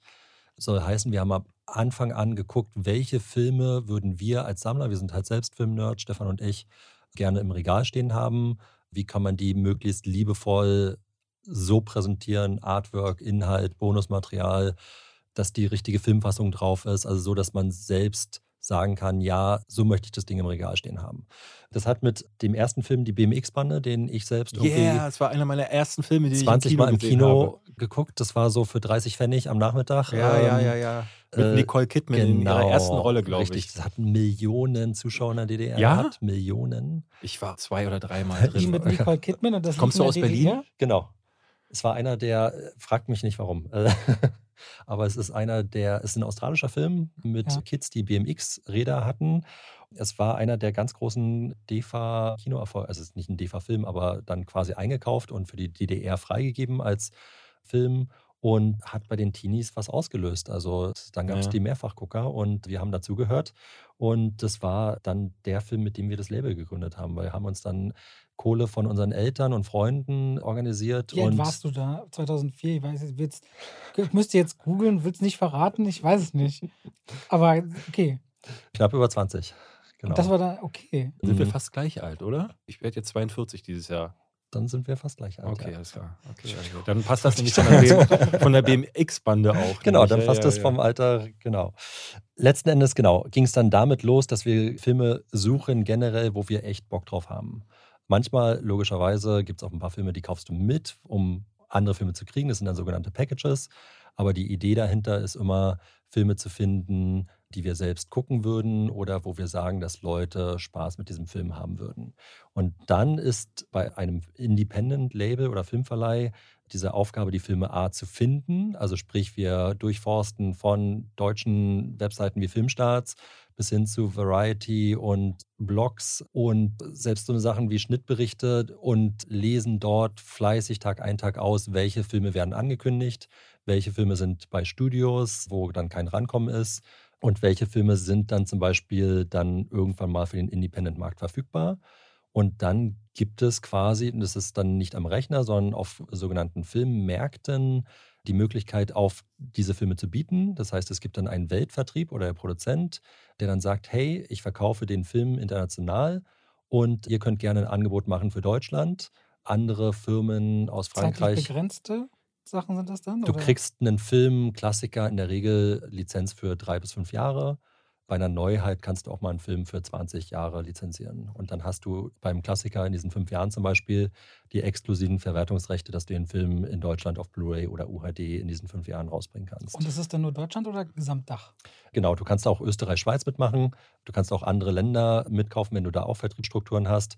Aber letzten Endes musst du für jedes Land quasi für den Weltvertrieb das interessanteste Angebot haben, sodass der sagt, ja, das möchte ich mit dir machen. Das kann sein, dass du als Firma einen Top-Ruf hast, dass du die meiste Vorabkohle dafür zum Beispiel überweist oder dass du noch verschiedene Bumper zahlst, wenn der Film so und so erfolgreich ist. Also du musst dem Weltvertrieb dann sagen, das ist dein Angebot, das ist, wie du zahlst und So wie Fußballer und Spieler So ein bisschen, ja. Genau. ne? Transfermarkt. Genau. Und dann ist es in der Tat auch immer ein Rennen, wo du ja nie weißt, wer bietet gerade gegen dich. Und in Deutschland ist es ja auch so ein bisschen, ich nenne es mal Frenemy-Kultur. Das heißt, wir sind mit vielen anderen Independents einfach auch eng befreundet. Zum Beispiel Playon Pictures oder die Kollegen von der Turbine sind ja auch ein super Indie-Label, was super großartige Editionen Kennst du Christian Bartsch? Genau. Mit dem habe ich mal gearbeitet. Der hatte Anfang der 2000er hatte der ein DVD-Online-Magazin Digital Movie.de. Digitalmovie.de, Und für genau. die habe ich geschrieben damals. Das war mein allererster Job als Hier quasi seht ihr die genau, Freundschaft von Online-Journalist. Und David. Äh, ich Christian- habe auch zwei Reviews für Digitalmovie.de Ach damals krass, geschrieben. ja, guck dir an. ja, ja, für die, äh, ich habe dann immer äh, DVDs zugeschickt bekommen für mistige Filme. Das war meine Bezahlung damals, unter anderem der Britney Spears Film und solche Sachen. Ich fand das mega geil. Das hat mir riesen Spaß gemacht. Ähm, und Christian hat dann später, ich habe dann für Giga gearbeitet ähm, und dann hat er äh, haben wir ein Interview gemacht, weil er da gerade Texas Chainsaw Massacre durchgeboxt hatte bei der, bei der FSK und ähm, oder rausgeholt Mhm. hatte aus diesem äh, äh, Loch. Und das fand ich sehr interessant, wie sich das entwickelt hatte für ihn. Der, der ist heute noch bei Tur Turbine, ne? Ist heute noch bei der Turbine. Ich habe ihn vor zwei Wochen hier bei der Berlinale gesehen, Ah. aber auch hier. Zusammen mit Phil und äh, Phil ist auch, äh, Phil ja, ist auch noch am Start. Ist ja lustig. Und äh, die machen nach noch? wie vor, also Frighteners und äh, da kommen ja wirklich auch jetzt die Knight Rider Box, ist ja auch phänomenal geworden. Mhm, ja. Also die machen richtig die machen so tolle Sachen. Ja. Und gerade weil wir halt in Deutschland diese Kultur haben von wirklich Leuten, die sich für die Filme und Serien sehr engagieren, ist es halt so ein Hauen und Stechen, aber auf einer positiven Art und Weise. Ne? Also sprich, wenn Turbine dann für einen Klassiker die Lizenz kriegt, dann bin ich genauso glücklich. Warum macht Äh, ihr keine Preisabsprachen und sagt, jeder, jeder darf sein Projekt picken und dann geht in den Raum und sagt, alle machen 15% Dazu- weniger auf Film? Oder ist das, das ich Schöne mein, Theorie, aber es gibt ja so viele Labels in Deutschland. Also sprich, du weißt ja auch nie, also selbst wenn du Ah. sagst, Preisabsprachen, das machen wir in dem Punkt ganz öffentlich, oder nicht öffentlich, sondern äh, ganz was mit offen. Benzin indem funktioniert, wir- auf dem großen Markt musst du auch mit Film funktionieren. Nee, wenn wir uns merken, wir prügeln uns mit irgendeinem anderen Label, dann machen wir quasi eine Zusammenarbeit mit diesem Label. Also sprich auch mit Playon oder es gibt auch jetzt mit Telepool ein Beispiel, wo wir bei der Berlinade gemerkt haben, wir bieten gerade auf den gleichen Film. Und die Verkäufer wollen ja auch die Leute glücklich machen. Das ist ja nicht so, dass die sich freuen, hey, ich kriege jetzt von dem einen irgendwie nochmal 5000 Euro mehr, sondern die sind auch happy, weil man soll ja als Kunde immer wiederkommen und dann auch die nächsten Filme kaufen. Und dann war es bei der Berlinale so, und es war auch in der Vergangenheit, Parasite hast du selbst angesprochen, Mhm. ähnliches Beispiel, dass sich die Independent Labels in Deutschland auch zusammentun. Und dann sagst du halt, hier ist ein kombiniertes Offer von zwei Firmen, die sich dann zusammentun. Und es gibt dann zum Beispiel Punkte, wo wir als Cape Light sehr, sehr stark sind, in der Vermarktung, im Produktdesign, haben aber zum Beispiel auch Schwächen, zum Beispiel, dass wir keinen so guten TV-Verkauf haben, wie zum Beispiel andere Firmen, die ganz viele Packages machen und dann 30 Mhm. Filme an einen Sender verkaufen können. Das können wir zum Beispiel nicht. Wir haben auch andere Sachen, wo wir einfach gar nicht genug Leute haben, wo einfach andere Firmen besser sind. Und dann kann man natürlich zum Weltvertrieb sagen, hey, hier ist eine Kombination, auch mit unseren Freunden bei Wild Bunch haben wir das auch sehr, sehr häufig gemacht, uns dann zusammengetan. Und es gibt ja aus Deutschland immer noch fünf, sechs Angebote für einen spannenden Film, wo wirklich alle drauf stehen und den unbedingt haben wollen, äh, weil es einfach so viele Firmen gibt. Und dann hat man in so einer Kombination als ein Zweierangebot manchmal auch gute Chancen. Und die Weltvertriebe, das ist dann gar keine Preisabsprache, aber man nutzt dann schon die Vorteile. Die Synergien. Genau. Klang gerade wie ein Potpourri von Verleihern, die meine YouTube-Videos regelmäßig claimen. Die, die haben die rechte Sache Oh ja. immer nicht im Griff. Die großen Studios, meist alles gewhitelistet. Und dann kommen all diese Namen, die machen einem das Leben schwer und wollen gleichzeitig, dass man ihre Filme promotet. Das ist immer sehr, sehr schwierig. Aber du musst ja ein wahnsinniges Gespür haben im Fall von Parasite oder dann auch, um mal auf was Sadness. zu kommen, was Kommen wir David da wieder zurück, richtig? Du musst ja sehr früh ein Gespür dafür haben, tracken, das könnte was werden. Also ich, Genau. Woher weißt du, bei, du, ich meine, okay, Pa- Parasite muss ja für euch sowas wie. Der hatte ja einen Cannes gewonnen, ne? Parasite muss ich ganz klar sagen, das ist Moritz Peters Entdeckung von damals Kochfilm Playon. Wir sind später nur als Co-Verleih mit an Bord gekommen, aber den Film auf Drehbuchbasis zu kaufen, das ist Moritz Peters, ganz klar. Da kann ich mir keinen, Krass. also überhaupt nichts quasi ankreiden dafür, sondern das ist seine Entdeckung und auch mutig gewesen zu dem Zeitpunkt. War auch alles nicht günstig, aber es hat sich am Ende des Tages wirklich ausgezahlt. Aber muss ja viel, viel günstiger sein, als wenn man den Film später akquiriert, wenn der In dem Fall, richtig. Aber du weißt ja nie, was draus wird. Du willst nicht wissen, vor wie viele Filme wir schon gesehen haben, die wir auf Drehbuchbasis gekauft haben, wo wir dann uns, ist auch diese Woche wieder passiert, wo ich mich mit meinem Kollegen Stefan danach angucke und dann wirklich mich frage, was haben wir da getan? Wieso? du kaufst ja, und das ist vielleicht noch ein ganz interessanter Punkt zur Erklärung beim Akquiseprozess, man kann ja den Film, wie erklärt, nur einmal kaufen. Also es gibt nur einen Rechteinhaber für Deutschland. Mhm. Das heißt, wenn der Film weg ist, ist er weg. Also verkauft. Soll heißen, du musst dir überlegen, wann kaufst du ihn denn? Wartest du am Anfang wenn das Drehbuch dich nicht ganz überzeugt, weil der Film wird früh angeboten und du kriegst zum Beispiel einen Horrorfilm auf Papierbasis, weißt du ja nie, ist es wirklich gruselig am Ende. Also einen Horrorfilm nur als Buch zu lesen und zu sagen, hey, da spielt ist ja schon keiner schwer, mit. wenn man den ohne Filmmusik guckt, ob Richtig, er genau. gruselig ist. Genau, Aber nur exakt. Und jetzt ist aber das Risiko immer, wenn jemand auf Drehbuchbasis dann zusagt, dann ist der Film weg auf dem Markt und hat einen deutschen Verleih gefunden. Auf der anderen Seite kannst du halt nicht jeden Film als Pre-Buy kaufen, weil du halt weißt, also Pre-Buy ist eben früh, bevor der fertiggestellt ist, weil du dann in acht von zehn Fällen wahrscheinlich enttäuscht bist, was da aus dem fertigen Film wird. Und dann ist es immer so ein Betteln zwischen, wartet man, wo sind die anderen Angebote und es ist für jeden einzelnen Film, den man akquiriert, quasi ein Nervenkrieg und im positiven Sinne auch, weil es macht eine Menge Spaß. Aber bei Sadness, um auf den zurückzukommen, haben wir die ersten Artikel bei Filmstarts gesehen, auf anderen Webseiten gesehen, dass der Trailer sehr, sehr, sehr viele Klicks und auch die Leute sehr, sehr neugierig waren. Wir haben den Film dann in Locarno beim Festival gesehen und daraufhin kurz ein paar Wochen später dann den Deal mit dem Weltvertrieb machen können. Aber die ersten Clips oder so haben wir quasi ein halbes Jahr vorher gesehen und den, auch dem Weltvertrieb dann immer geschrieben. Der wollte aber warten, bis dann der Film wirklich gezeigt worden ist auf dem Festival, um dann Deutschland als Territorium zu verkaufen. Und es gibt auch bei anderen Themen, Project Wolfhunting lief in Toronto. Also wir müssen quasi weltweit auf den Festivals schauen, was läuft da. Das sind bei uns nicht nur die Genrefilme, sondern auch andere Filme, die jetzt nicht so brutal daherkommen, sondern es kann auch mal eine Love Story sein oder also wir haben auch ein ganz breites Programm mit vielen Kinderfilmen. Aber letzten Endes gilt es immer herauszufinden, hat der Film eine Relevanz da draußen? Sind Leute neugierig darauf? Könnte der Film so gut sein, wie wir hoffen? Und dann guckst du, wie viel Geld du letzten Endes als Garantie vorab für diesen Film zahlen kannst und willst und versuchst dann dieses Battle zu gewinnen, um den Film zu kriegen. Und bei Sadness hat es halt dann geklappt. Dann haben wir dann nach Locarno ein paar Wochen den Vertrag gemacht und dann hast du halt die typischen Herausforderungen als Verleih. Wie nennst du den Titel? Also gerade bei, ihr macht euch gerne lustig über deutsche Ich Titel, jetzt aber Frage stellen mit dem deutschen Titel. Meistens eine rechte Frage im Hintergrund. Genau, also man muss ja für Deutschland immer einen uniken Titel quasi finden, aber auch da, Muss man denn? nee, du kannst nicht, wieder Beispiel Turbine, kannst jetzt nicht Texas Kettensägen Massaker einen Film nennen, den du quasi Also den ein anderer Verleih äh, Also den- wenn es den schon Titel schon mal genau. gab. Du hättest Richtig, den genau. blutige Gangster und ein Schiff nennen können. So. Ja. Genau. Also Titelfindung ist ein Punkt. Trailer, Poster, FSK-Freigaben, die Synchronisation liegt in unseren Händen. FSK kostet ja auch, ihr müsst den einreichen. Wie, warte, Das- David und ich können jetzt bei einem Film von euch auch mal eine Sprechrolle übernehmen? Absolut. So, guck mal hier. Wenn er sagt, ja, ist gebucht, kann keiner, keiner mehr dazwischen. Absolut. Du hast gehört, wir wollen das Äh, zusammen was, machen. was machen wir? Machst du eine, so, wenn mal so ein Duo auftaucht mit zwei, drei Sätzen, wo es dir auch nicht peinlich ist, wenn David da halt drin auftaucht? Ich kann ja sprechen. nein, nein, nein. Jetzt im Ernst, David will die ganze, er hat er hat zumindest ein paar Mal gesagt, er würde gern mal synchron sprechen und mal Erfahrungen im Synchronstudio sammeln, wenn sich die Chance ergibt. Hier, Ja. jetzt ist man nah dran. Bei Also wir Sadness nehmen 2. viele Sachen hier in Berlin auf, bei der TGM und da lässt sich definitiv was machen. Dann äh, hier hast du es äh, gehört, ja. Aber die, äh, was ich gerade gefragt hatte, die Ja. FSK, äh, da musst du ja auch jedes Mal, wenn du einreichst, Geld zahlen. zahlst du Ja, dafür. das heißt, richtig. Project Wolfhunting kostet dann halt, wenn du es zum dritten Mal einreichen mu musst, dann hat es dann viel mehr gekostet als Richtig. wahrscheinlich ursprünglich was kostet das? Sagst du sowas oder ist das alles äh, Buch Nee, und die Kosten Siegel? sind jetzt in dem Punkt gar nicht so relevant, Ich würde aber tippen. 4.700 Euro. also mit allen FSK bist du noch deutlich drüber.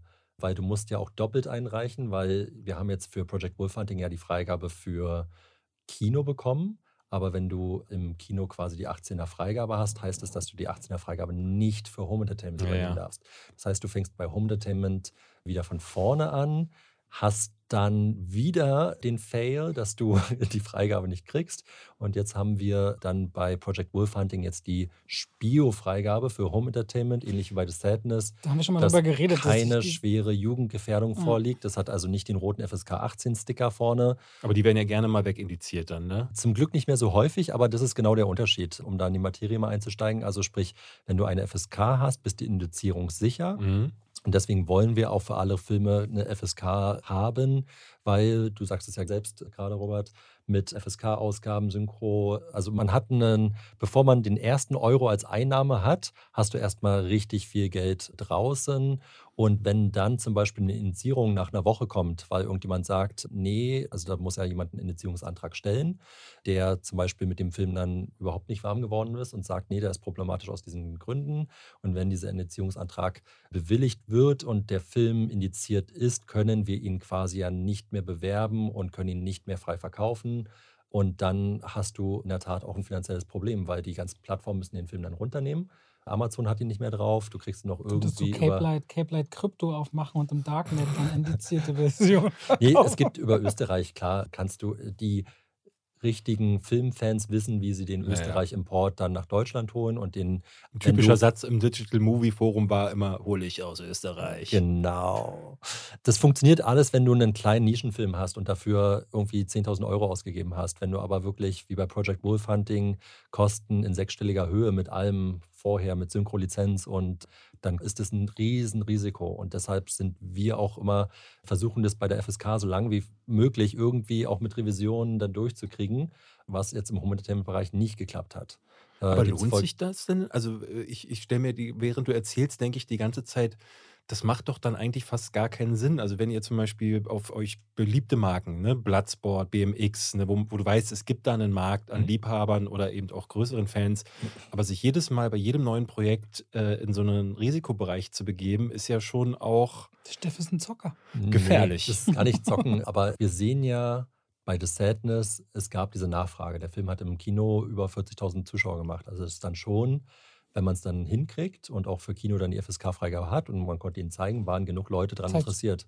Das heißt, ihr habt quasi Einnahmen von ungefähr 200.000 Euro an dem Film, wenn man jetzt sage, ihr kriegt so 50 Prozent und 5 Euro. Ich mache mal 5 Euro kriegt ihr pro Ticket, dann habt ihr 200.000 Deutlich Euro. weniger leider, aber. Dreieinhalb, darfst nicht drüber reden. Okay. nee, ich aber, bin halt ein Zahlenmensch, David, mich interessiert das. nee, aber Beispiel des Sadness, was wirklich dann am Ende des Tages sehr, sehr gut funktioniert hat und wo wir auch dann einzelne Filme dann, die nicht funktioniert haben, dann gegenfinanzieren können. Kommen wir wieder zum Filmwahl zurück. Genau. Bei Project Wolf Hunting müssen wir es jetzt sehen. Da waren im Kino jetzt am Wochenende nur 4000 Leute drin. Und dann merkst du schon, dass da das halt nicht so ein großer Film ist wie The Sadness und wo wir dann auch dem Geld ein Weichen hinterherrennen müssen, bis wir genug Mediabooks und mhm. digitale Downloads und so weiter verkauft haben, um dann die Kohle wieder reinzuholen umso wichtiger ist, dass der auch dann nicht wegindiziert wird, um dem Film eine Chance zu geben. Ich habe mal noch eine Frage dazu. Ich, war zum Beispiel mal auf dem Dubai International Film Festival und auf der Berlinale, wenn man da ist, gibt es dann hier den European Film Market und genau. da gibt es dann den Film Market und da gibt es dann den. Das heißt, du bist ständig in der Welt unterwegs. Auf wie vielen Filmfestivals deiner Meinung nach im Jahr? Wie läuft so ein Market ab und mhm. welches ist das Wichtigste? Was sind die wichtigsten Filmfestivals für dich? Also, um das Jahr jetzt mal zu skizzieren, Anfang des Jahres war ich in Sundance wegen Talk to Me. Können wir mhm. gleich nochmal ja, ja, auf, jeden äh, auf jeden Fall drüber sprechen mit den Raka Raka Boys.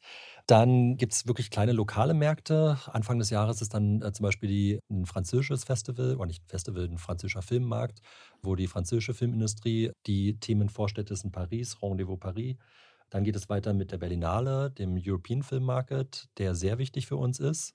Ich habe äh, mal gehört, hinter den Kulissen, ich war noch nie auf dem mhm. Filmmarkt, äh, man bezahlt, glaube ich, für ein Ticket, um reinzukommen. Genau, du hast quasi eine Akkreditierung, die kostet irgendwie 300, 400 Euro mhm. und machst dann Termine mit den World Sales, wie vorhin besprochen, und guckst dir parallel auch fertige Promos oder sogar fertige Filme an, um dann bei den Terminen vor Ort dann die Zahlen zu drehen. Bei mir hatte mal jemand erzählt, dass das wirklich, das ist von bis, also von äh, wenige Textzeilen bis zu Storyboards, die man vorgelegt bekommt, bis zu ganze Filme richtig. oder auch nur kleine Zusammenschnitte Komplett oder sehr unfertige Filme, wo äh, noch nicht alles drin das ist. Es gibt ja. ja auch diese Sache mit, mit Alec Baldwin, wie hieß diese Doku, wo er in Cannes versucht, seinen Film zu finanzieren. Hat das jemand von euch gerade im Kopf? Nee. Es gibt eine Doku, wo er quasi eine Idee hat für einen Film, braucht 5 Millionen und geht in Cannes durch den, über diesen Market und sucht diese ganzen Gespräche, um ah. das Geld zusammenzukriegen, wo sie ihm auch sagen, sei mir nicht sauer, du bist kein Hauptdarsteller mehr. Ja, so ja. ist richtig übel. Aber wir haben dich unterbrochen in deinem Time. Genau, Berlinale. Dann geht es nächste Woche nach Hongkong. Der Hongkong-Filmat ist dann gerade für uns, weil die koreanischen Themen und die asiatischen Themen für uns auch sehr wichtig sind. Wir kommen ja jetzt äh, in den nächsten Monaten Donnie Yen, Sakra, und Limbo sind zwei ganz starke chinesische Themen, die wir bei uns im Programm haben werden. Limbo lief Ähm, doch auf dem Fantasy Filmfest. Limbo ich, ne? lief auf dem Fantasy Ja, Filmfest, kam, genau. Fantastischer, gelesen, ja. grausamer Film, Ja. aber es ist, also, dass man wirklich sprachlos nach diesem Film. Ich habe ihn leider nicht gesehen, weil ich es nicht geschafft habe dieses Jahr, aber ich habe viele gute Kritiken Steffen zu geht dich Limbo bestimmt gelesen. ein, den irgendwo im Kino zu gucken, wenn du möchtest, im Soho-Haus oder so. Genau, daher geht es halt nach Hongkong. Dann geht es weiter im Mai mit dem Marché de Film, das ist der, das Cannes Film Festival. Dann kommen den Sommer über Festivals in Locarno, in London. Ganz wichtig für uns ist Toronto. Venedig ist auch nochmal ein Festival, wo verschiedene Filme Premiere feiern, die für uns interessant sind. Zum Jahresende ist nochmal ein koreanisches Festival und der American Film Market im November ist dann der Jahresabschluss, wo wir auch in der Regel zwischen drei und zehn Filmen quasi immer einkaufen, wo auch immer neben den neuen Sachen ganz viele Sachen, die in Pre-Production, also die wirklich früh gekauft werden, ab Drehbuchbasis. Sowas wird dann in LA immer. Also es ist wirklich ein ganzes Jahr mit Reisen. Du, du weißt, wie man seinen Koffer packt. Ja, inzwischen schon. Parallel Internet wälzen und gucken und zuhören, Augen auf und gucken, was gerade wo eine Möglichkeit ist, an Mhm. spannende Themen ranzukommen. Für mich ist Letterbox tatsächlich das. Absolut. Das mag eine- ich total ja. gern, weil du hast, äh, wenn du den richtigen Leuten folgst, die auf die ganzen Festivals fahren, Ja. dann weißt du sehr früh, was wird nächstes Jahr äh, sehr interessant werden. Ähm, so bekomme ich dann halt auch so von sowas wie Parasite ist natürlich ein größerer Film, aber jetzt aktuell auf dem Schirm habe ich Sisu, hast du davon gehört? Genau. Das ist so ein schwedischer oder Richtig, finnischer, Fin- finnischer. finnischer Film, äh, der äh, so ein bisschen Nazis, äh, Absolut, ja. irgendwie hat irgendwie so einen Mad Max-Vergleich gehört oder John Wick-Vergleich. Ähm, und das Gibt es auch einen ich- Trailer schon. ja, ja, ich habe den auch Genau. gesehen. Der kam an dem Tag, als Talk to Me, die Talk to Me-Premiere war. Ähm, und das, das finde ich voll toll, dass man da, äh, wenn man die Augen aufhält, dass man sehr schnell, sehr früh ähm, viele gute Tipps finden kann. Richtig.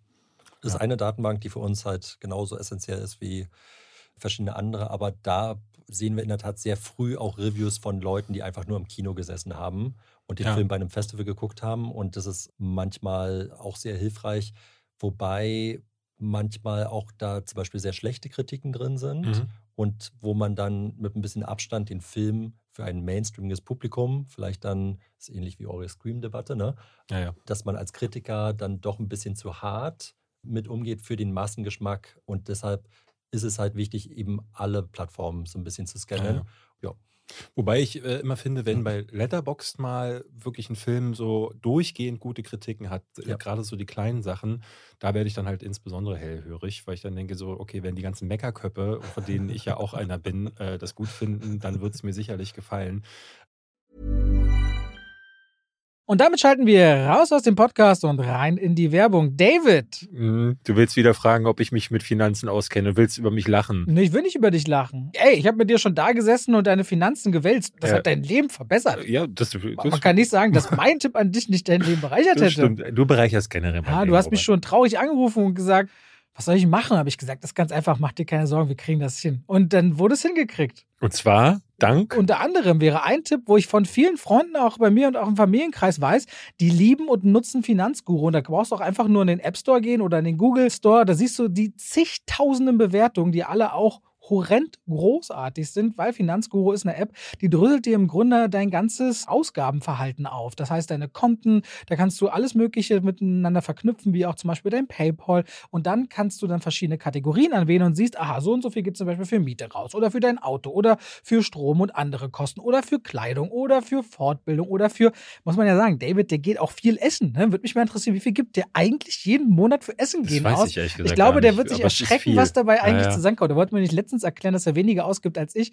Naja, weil ich gehe ja nie Aber essen. du kaufst dafür gesünder ein. Ja, aber Essen gehen ist immer viel teurer. Würde dir zumindest Finanzguru alles aufdröseln Okay. und daran könnt ihr dann auch zum Beispiel entscheiden, oh, da sollte ich vielleicht sparen oder das machen wir so ein bisschen anders. Und Finanzguru kann euch da auch tatsächlich in der App helfen. Und da gibt es auch eine Pro-Version, denn prinzipiell ist Finanzguru kostenlos. Für 2,99 im Monat gibt es dann sogar noch einen Plus-Zugang, also Finanzguru Plus heißt es dann, mit noch tiefer gehenden Analysen zum Kaufverhalten. Und wir haben natürlich einen schicken Code für euch. Euch nämlich Schwafel. Wenn ihr den verwendet, dann könnt ihr den statt nur sieben Tage, drei Monate kostenlos ausprobieren und dann natürlich weiterführen. Versucht gerne mal mit Finanzguru eure Finanzen besser auf die Reihe zu kriegen. Es ist ja zu eurem Besseren. Die App hat schon gezeigt, dass es viele, viele Leute gibt, die sie mögen, lieben und nutzen. Und damit danke an Finanzguru. Wir schalten raus aus dieser sehr langen Werbung und zurück in den Podcast. Kommen wir doch mal zu Talk to Me. Sehr Ein gerne. Film, von dem ich tatsächlich äh, äh, auch auf Letterbox erfahren hatte und dann die Einladung kam. Ähm, ich weiß noch, die Einladung per Mail. Äh, hey David, Berlinale, Talk to Me. Ich dachte, so, boah, das klingt wieder nach irgendeinem äh, Romcom-Quatsch. ähm, und dann fiel mir ein, äh, nee, ich guckte, glaube ich, meine, meine Watchliste auf äh, Letterbox durch und sagte, ah nee, das ist Talk to Me. Der mit dem Poster, das mir auch, das Poster sagt nichts aus. Es gibt ja auch noch keinen Es gibt Trailer. auch kein Poster, also es ist kein richtiges Poster, es ist ein Still, was ja, ja, genau. ist. Ja. Das wird da immer so äh, gemacht. Und dann ähm, habe ich zugesagt und äh, äh, du sagtest dann, äh, dass Steffen das macht. Und dann hatte ich mir, äh, habe dann durch dreimal Nachgucken gesehen, das machen ja YouTuber. Und dachte, das kann ja nun gar nichts werden. YouTuber, die einen Film machen. Ich weiß, dass jetzt gerade Chris Stuckman, der drüben relativ groß ist, der macht auch seinen eigenen Film. Shelby Oaks wird der heißen. Und der hatte da immer so hinter den Kulissen Sachen gezeigt. Und da dachte ich so, oh, das sieht alles so käsig aus. Von Raka Raka habe ich noch nie zuvor gehört. Und dann habe ich dieses Video gesehen und den Enthusiasmus der Jungs. Und dann saß ich in dem Film und dachte, das ist ganz was anderes als das, was ich äh, vorher angenommen hatte. Ne? Also ich hatte die Synopsis gelesen ähm, und ich äh, erinnert euch vielleicht noch, ich habe hier vor einem Jahr, muss das gewesen oder schon zwei, habe ich mal was über The Empty Man erzählt. Erinnerst du Ja. dich noch? Der auch so eine völlig quatschige Prämisse im Trailer verkauft, nämlich, dass du, wenn du auf einer Brücke stehst und in eine Flasche reinpustest und dann die Empty Man dreimal sagst, dann kommt der Empty Man. Und ich dachte so, was ist denn das? Äh, Candyman für Arme auf einer Brücke mit einer Flasche Cola. Ähm, und dann ist dieser Film, wenn du ihn guckst, plötzlich was völlig anderes, fast schon Cosmic Horror, äh, Lovecraftchen.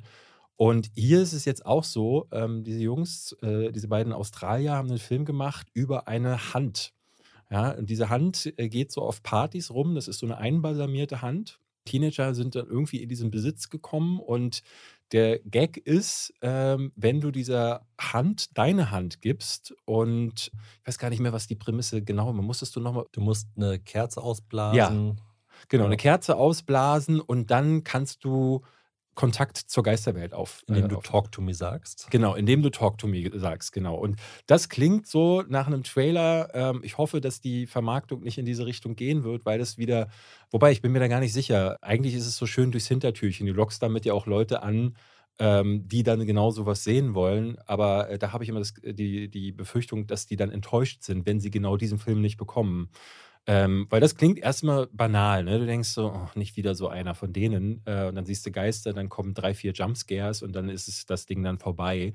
Das, also gleich die erste Szene im Film, total packend, total gut gefilmt, ähm, auch ganz anders als sonst. Es ist nicht dieser Establishing-Shot und dann eine, gibt es eine Party, wo äh, dann knutscht da einer und dann so zwei stehen, so Ge Schuss gegen Schuss. Ähm, das funktioniert ganz anders ein Bruder sucht äh, seinen anderen Bruder äh, und äh, findet den dann in einer speziellen Situation vor und dann passiert direkt was Drastisches und du denkst so, oh, okay, krass. Ähm, das ist, hat einen total guten Look und äh, geht dann auch danach weiter. Ne? Es erzählt dann eine Geschichte von äh, ne- einer jungen Dame, die hat so ein Trauma durch, durchlitten und diese ganze Geschichte mit der Hand und diesem Talk-to-Me-Ansatz, der funktioniert quasi, der kommt eher so von hinten und äh, äh, den gibt es halt auch noch in der Geschichte, ähm, die hauptsächlich wirklich auch von den Charakteren lebt. Dabei toll gefilmt ist, auf Jumpscares eigentlich in der Regel verzichtet, aber so einen wirklich wohligen Horror. Also ich habe mich wirklich auch mal wieder gegruselt im Kino. Jetzt heute bei Scream saß ich da und dachte so, oh, schnarch. Ne, dann ähm, klingelt das Telefon und dann die Musik wird ein bisschen angezogen und äh, es, es gibt diesen Payoff gar nicht. Und der Payoff bei Talk to Me ist aber die gesamte Stimmung. Also ich hatte das Gefühl, dass du ab einem bestimmten Zeitpunkt zieht das dermaßen an, dass der dich gar nicht mehr loslässt. Und immer dann, wenn, er hat wirklich auch fiese Momente. Also so, Oh ja. so richtig fiese Momente, äh, gar nicht mal was jetzt drastische Gewalt angehen würde, sondern was sie super clever machen, ist ähm, so viel ähm, Sch Sch Schrecken zu erzeugen, dass sie mit Nichtigkeiten wie das Licht wird ausgemacht oder eine Person ist allein im Zimmer schon äh, bei dir einen Unbehagen erzeugen Und das, finde ich, ist mir zuletzt bei Hereditary untergekommen. Den würde ich jetzt nicht auf dieselbe Stufe stellen, weil den finde ich wirklich einer der besten Horrorfilme der letzten zehn Jahre. Aber der hier ist frisch, der ist gruselig. Das Ende kann man sich so ein bisschen drüber streiten, muss ich sagen. Wirkte so auf der einen Seite ein bisschen antiklimaktisch, auf der anderen Seite aber wieder konsequent genug. Und ich dachte nach dem Film direkt, boah, von denen will ich einen neuen Film sehen. Oh ja. So, und da war ich, das habe ich lange, also ne, ihr, ihr, hört mich hier über Horrorfilme immer wieder meckern. Ne, und äh, genau das sind die, wo ich dann denke, oh, diese frischen Filme, das, das braucht dieses Genre halt auch. Und da gibt es, klar, ich mag auch mal ein The Sadness. Und selbst ein Terrifier 2 ist für The Giggles im Kino vielleicht auch ganz nett. Ähm, aber das sind die Horrorfilme, die hast du nur alle paar Jahre. Du hast nur dann und dann mal einen Ari Aster, der um die Ecke biegt und so ein Ding macht. Oder äh, Robert Eggers, äh, der mit The Witch auch einen sehr starken gemacht hat. Und da bin ich dann wirklich dankbar für. Und äh, ich bin mir nicht sicher, ob du da im Kino auch oder wo, wie auch immer du ihn gesehen hast, du ihn auf Drehbuchfassung auch gesehen oder saßt Wir du da und hast ihn gesehen und gedacht so, ja, mhm. das ist er. Ganz spannende Geschichte für den. Wir haben zuerst ein Drehbuch gelesen, was uns schon gut gefallen hat.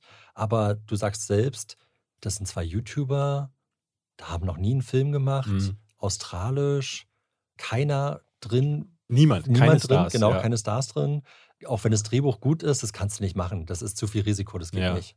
Haben den aber auf unserer Watchliste gehabt und dann hat mich mein Kollege Drew in Cannes in das Büro von dem Weltvertrieb gezerrt, weil er äh, meinte, hey, die haben endlich für den Trailer oder eine Promo. Promo ist quasi ein etwas längerer Trailer, dass man als Einkäufer einen guten Eindruck vom Film, also da sind zum Beispiel auch Spoiler drin oder so, aber man kriegt den Film relativ gut zusammengefasst. Das ist noch nicht der finale, knackige Trailer, aber es ist eine gute Einkaufsentscheidung. Ja. Und also wir haben das Promo drei Minuten zu Talk to Me gesehen und Stefan, Drew und ich haben uns danach angeguckt und gesagt, wir gehen hier nicht raus, ohne diesen Film zu kaufen. Ja.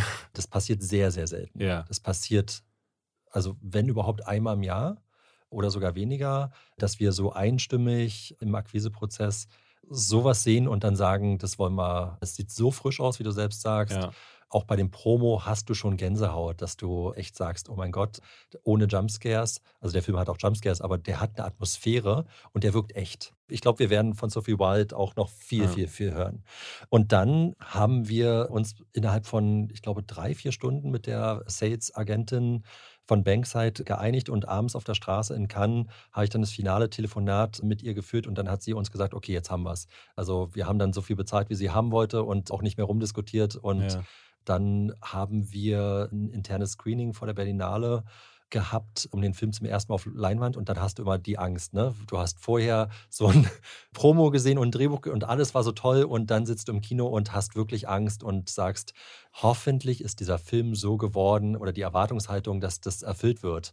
Und wir konnten uns dann nach dem Screening in die Augen gucken und sagen, wir haben uns gestritten, nämlich ob der Film nur gut ist oder sensationell ist. Und jeder hatte so seine Ansicht, was da vielleicht mehr in der einen oder einen Kategorie. Und da waren wir einfach so happy, weil das passiert selten, dass dann der Film das, was man hofft, auch wirklich so umsetzt. Und jetzt ging es dann ganz schnell. Also der Film hatte dann die Nordamerika-Premiere in Sundance. In Sundance gab es einen Bidding War zwischen den US-Verleihern. Da hat Neon gegen A24 gegen die Studios geboten. A24 hat für einen wahnsinnig hohen Betrag die US-Rechte sich ah, okay. äh, sichern Ist das können. bekannt? Knapp ich unter 10 Millionen irgendwas. Nur die US-Rechte. Der Film hat ein Budget von 5 Millionen.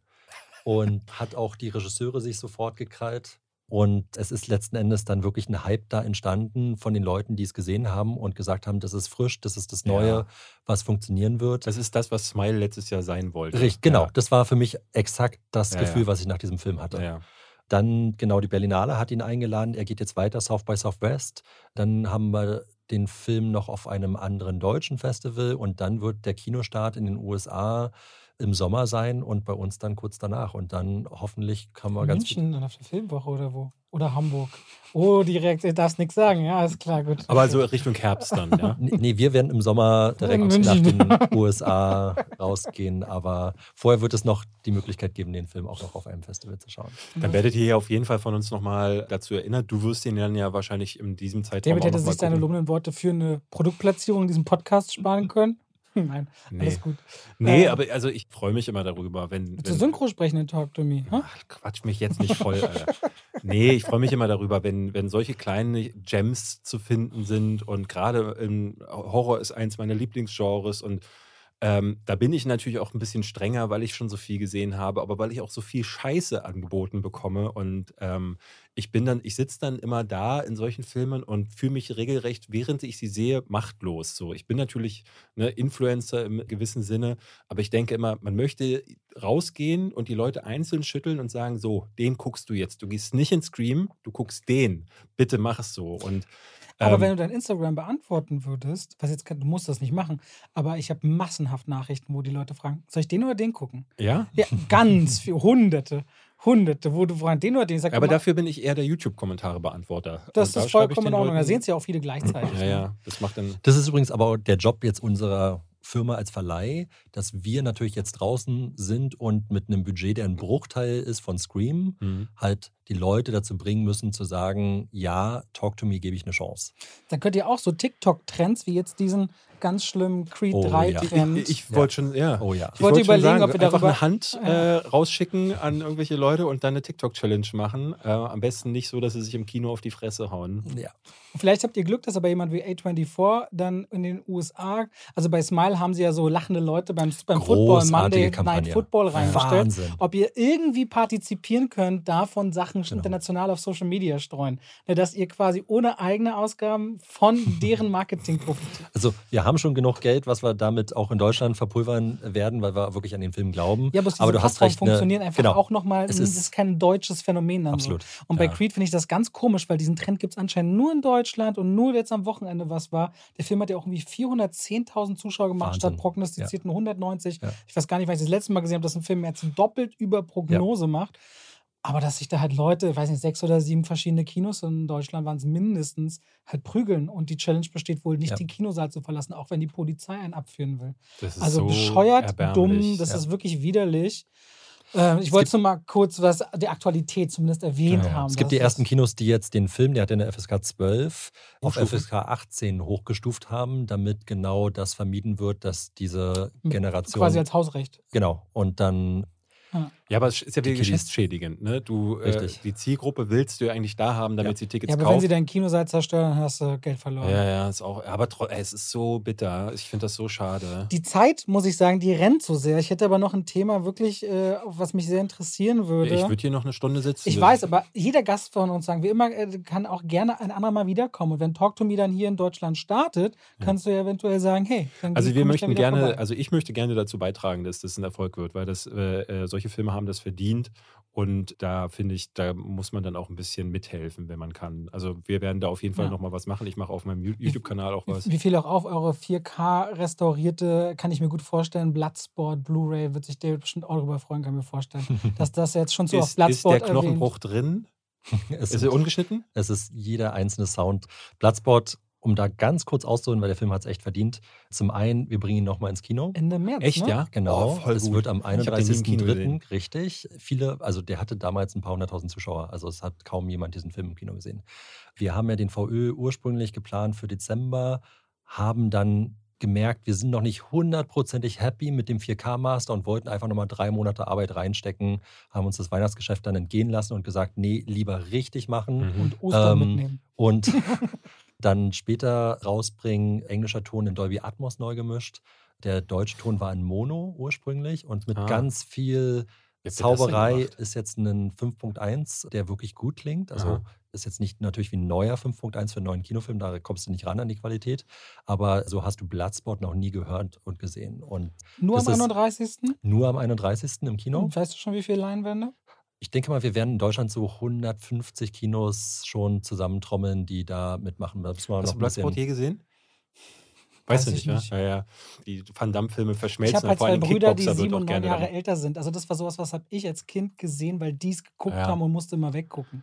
Ich war riesen Jean-Claude Van Damme-Fan und habe äh, ich hab, äh, alles von Jean-Claude, aber vor allen Dingen auch, ähm, jetzt vergesse ich den Namen, Missing in Action, äh, Chuck, Chuck Norris. Genau. Genau, ich habe jeden Tag habe ich in der Videothek gestanden. Mein Opa hat, äh, ich war viel zu jung, hat mir immer alle Filme besorgt. Ähm, und da war Bloodsport einer davon. Nur war die äh, berüchtigte Bro äh, Knochenbruchszene äh, von, ich glaube, Bolo Jung haben sie das Bein gebrochen. Ich weiß es gar nicht. Die Genau. war immer geschnitten. Ja. Und ich habe immer davon gehört, auf dem Schulhof haben alle gesagt, Mensch, es gibt die, oh, da kommt der Hast du das Knochen. bis heute noch nicht gesehen? Oder Doch, doch, mittlerweile schon, aber das war damals eines dieser Schulgespräche und einer hatte dann die Version gesehen, wo ihm der Knochen aus dem Bein ragt und das war dann der Typ, der war der krasseste von uns und so fang, fing das damals an. So, und deswegen, den würde ich mir gerne auf, dem- auf der Kino Den kann man auch nochmal absolut gucken. Ja. Also bei Bloodsport ist auch wieder so ein Beispiel, warum wir als Team so gut funktionieren. Das war zum Beispiel Stefan, mein Partner, der mit mir die Firma gegründet hat. Bloodsport ist einer seiner Jugendfilme. Mhm, mhm. Und ich mache so ein bisschen den Einkauf bei uns und er hat mir gesagt, Steffen, wenn du mir diesen Deal nicht machst, dann fliegst du raus.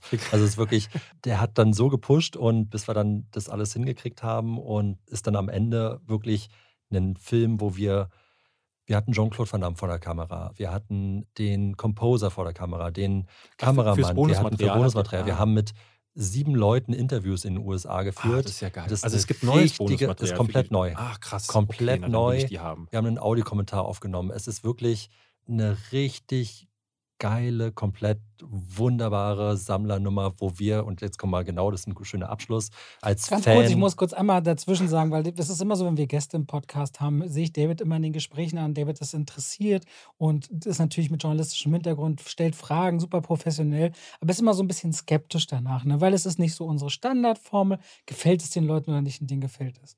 Und heute sitzt er wirklich hier mit so einer Freude und mit so einer kindlichen Freude, ich bringe es gar nicht übers Herz, Schluss zu machen. Deswegen habe ich meiner Frau parallel geschrieben, mit der ich mich nach dem Podcast treffe, ob sie mich nicht einsacken kann, um hier 25 Minuten mehr Zeit zu gewinnen. Das heißt, wir haben noch ein bisschen Zeit bei Sehr Bedarf. Ihr macht ja jetzt auch im Westen nichts Neues, was insofern ungewöhnlich ist, weil den kann man sich ja im Grunde auf einer Streaming-Plattform angucken. Und äh, nur die Frage stellt sich dann für mich auch so ein bisschen, glaubst du, das ist da ein Publikum? Klar, es ist der deutsche Film der Stunde, ne, vielfach Oscar nominiert, aber den kann man ja im Grunde jetzt, wenn man will, schon haben. Warum sollte man sich den dann ph- physisch noch holen? Das ist bei dem Thema in der Tat sehr spannend, weil ich glaube, den Film hat in der Größenordnung keiner wirklich auf dem Schirm gehabt. Das, also diese BAFTA-Auszeichnung und auch die Anzahl der Oscar-Nominierungen, das ist ein Film, der in dem Punkt für den deutschen Film Rekorde sprengt und dann wieder ähnlich wie bei Bloodsport ein Publikum anspricht, was Filme sammelt. Und wir sind da insofern dann auch für ein internationales Publikum sehr gut aufgestellt, weil wir den Film auch in den USA und in England, auch mit dem englischen Ah, okay. Mediabook dann ausbringen können. Und Das muss doch haben, nochmal teurer dann für euch sein, oder? Das ist ja ein wahnsinniges Unterfangen, weltweit das Ding rauszubringen. ja, aber natürlich ist bei den, gerade durch die Oscar-Nominierung, natürlich auch ein schöner Markt da. Und wir sehen, wie bei Bloodsport, bei vielen anderen MGM-Klassikern und jetzt bei Im Westen nichts Neues. Wir haben ja auch das Original von Im Westen nichts Neues sehr, sehr aufwendig bei uns rausgebracht letztes Jahr mit einer unfassbaren Ultimate Edition, dass wir genau diese Filmliebhaber, also wir schätzen euch und genau die Liebhaber da draußen, die sich das wirklich ins Regal stehen wollen. Das kann im Streaming immer verfügbar sein, es kann nichts kosten und trotzdem gibt es die Leute, die wollen einfach die beste Qualität zu Mhm. Hause mit Bonusmaterial, mit dem Audiokommentar, mit dem Booklet. Für mich ist so eine Frage, die, die, ich, die schon eine Weile umtreibt, ist, gibt es dafür überhaupt noch einen Markt? Für, ich hatte mit, vor ein paar Tagen erst mit einem Freund darüber gesprochen. Ähm, ich hatte ein Video über künstliche Intelligenzen gemacht. Ähm, in dem ging es um das Beispiel Fall. Das ist letztes Jahr ein Film gewesen, wo zwei junge Damen auf so einen Sendemast steigen. Absoluter Überraschungshit. Genau, äh, Überraschungshit, der aber, ähm, äh, das, das war eine krasse Sache, die haben ähm, den gedreht und die beiden Damen haben die ganze Zeit Fuck gesagt. Ähm, und dann haben sie mit einer künstlichen Intelligenz hinterher äh, die Mundbewegungen abgeändert, sodass sie dann äh, einfach sanftere Worte wählt, sind dann aber auch auf den Trichter gekommen, na Moment mal, wenn wir das jetzt schon machen können, dann können wir eigentlich auch die internationalen Sprachfassungen sie einsprechen lassen. Also gibt es ähm, einfach die Ne, per AI haben sie, sie die japanische und die spanische Ver- Version sprechen lassen. Und dann kam ich mit einem Freund von mir au- ins Grübeln, weil der meinte, naja, Moment mal, aber dann müsste man ja jedes Mal die Bildfassungen dazu, weil die AI kann das ja nicht. Also sprich, es müsste jedes Mal eine- noch weitere Daten auf so einen äh, Datenträger raufgespült werden. Passiert das überhaupt und wie wird das von den Streamern gelöst? Ähm, und ein Gedanke, den ich dabei hatte, interessieren sich die Studios überhaupt noch für den DVD-Markt? Weil du hörst ja eigentlich eher Ähm, selbst so Leute wie Matt Damon sagen das im Interview, der äh, Videomarkt ist tot. Deswegen ist so dieser Mittelklasse-Blockbuster auch irgendwie so ein bisschen verschwunden. Jetzt existieren so, solche Sachen halt höchstens auf Amazon Prime oder auf Netflix auch. Aber so Filme wie Bloodsport, gibt es ja heute nicht mehr. Sie, sowas äh, äh, würde heute nicht mehr funktionieren. Früher haben die sich einfach verkauft, weil es den Videothekenmarkt gab und auch auf DVD haben so Sachen funktioniert. So, äh, ich glaube, so äh, Studios wie wie heißt dieses Fake-Studio, dieses Mockbuster-Studio, The Asylum. Asylum, mhm. Asylum ne, hat diese, hat das reine Geschäftsmodell war, einen Film ins, ins Regal zu stellen, der so ähnlich heißt wie das, was gerade im Kino läuft. Und ja. Mutti kauft dann für den kleinen Kai Kevin äh, Transmorphers und der stellt dann zu Hause fest, oh nein, wo ist Optimus Prime? Und ich habe das Gefühl, dass dieser Markt verschwindet und das ist, äh, ne, dass so viel Liebe da hinten einzustecken. Hast du das Gefühl, dass das überhaupt sich noch lohnt, auch die, für die Zukunft? Es sind ja zwei Fragen. Fangen wir mit der ersten an und die Synchronisierungsfrage oder Synchronisationsfrage, da ist es mit der AI, um auf die Lippen zu legen, in der Tat eine fantastische Möglichkeit, auch für die Zukunft. Das Problem auch beim Streaming wird die zweite Bildfassung sein, mhm. weil du kannst nicht live die Bildfassung umstellen ja. und hast auch bei Amazon, iTunes und ähnlichen Plattformen eine Bildfassung hinterlegt mit verschiedenen Audiofiles. Dass mit das AI synchronisiert wird und man zum Beispiel die Morgan Freeman Originalstimme in die deutsche morphen könnte. Mhm. Gibt es auch schon verschiedene Tests. Hat halt für Deutschland den Nachteil, dass Morgan Freeman eine deutsche Stimme hat, die jeder Deutsche ja. lieber hören möchte als die Original Morgan Freeman Stimme. Aber es wird sich im Bereich Dubbing, also Synchronisation und AI eine Menge noch entwickeln über die nächsten Jahre. Und wir sind natürlich als Verleih auch ganz interessiert und gucken, was da möglich ist. Im Moment ist es nach wie vor Handarbeit. Jeder mhm. einzelne Take muss so geschnitten und aufgenommen und getextet werden, dass er auf die Lippen passt. Ja. Aber bei Fall, das haben wir natürlich sehr interessiert mitverfolgt, wie das da gerade in der UK-Version. Ne? Ich genau. glaube, das hat noch niemand vorher so gemacht. Richtig. Und ja. zur zweiten Frage, der Markt an sich hat im Moment, ich nenne es mal so ein Momentum durch die 4K UHD gekriegt, also mhm. der physische Markt. Soll heißen, ähnlich wie bei der Vinyl im Musikbereich sehen wir gerade, dass es ein Publikum gibt, was sich die Scheiben nach wie vor kaufen möchte und auch ins Regal stellt und auch auf eine gewisse Qualität Wert legt. Und dass dieses Publikum hoffentlich auch in den nächsten Jahren weiterhin so treu die Themen kauft.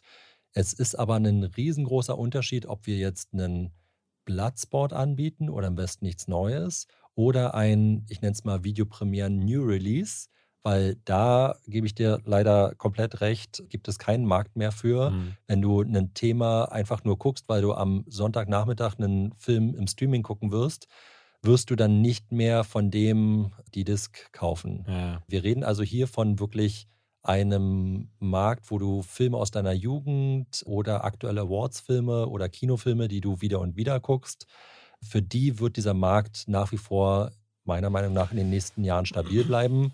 Alles andere fällt leider weg und damit ist auch der Gesamtmarkt natürlich, wenn du dir nur die Zahlen anguckst, wird es deutlich weniger. Aber ist das nicht eine Frage der Zeit, bis dann der Anbieter kommt, der bei Ständen, also in Deutschland ist es so, glaube ich, dass jeder siebte hat eine Gigabit-Leitung, also nur 13 Prozent.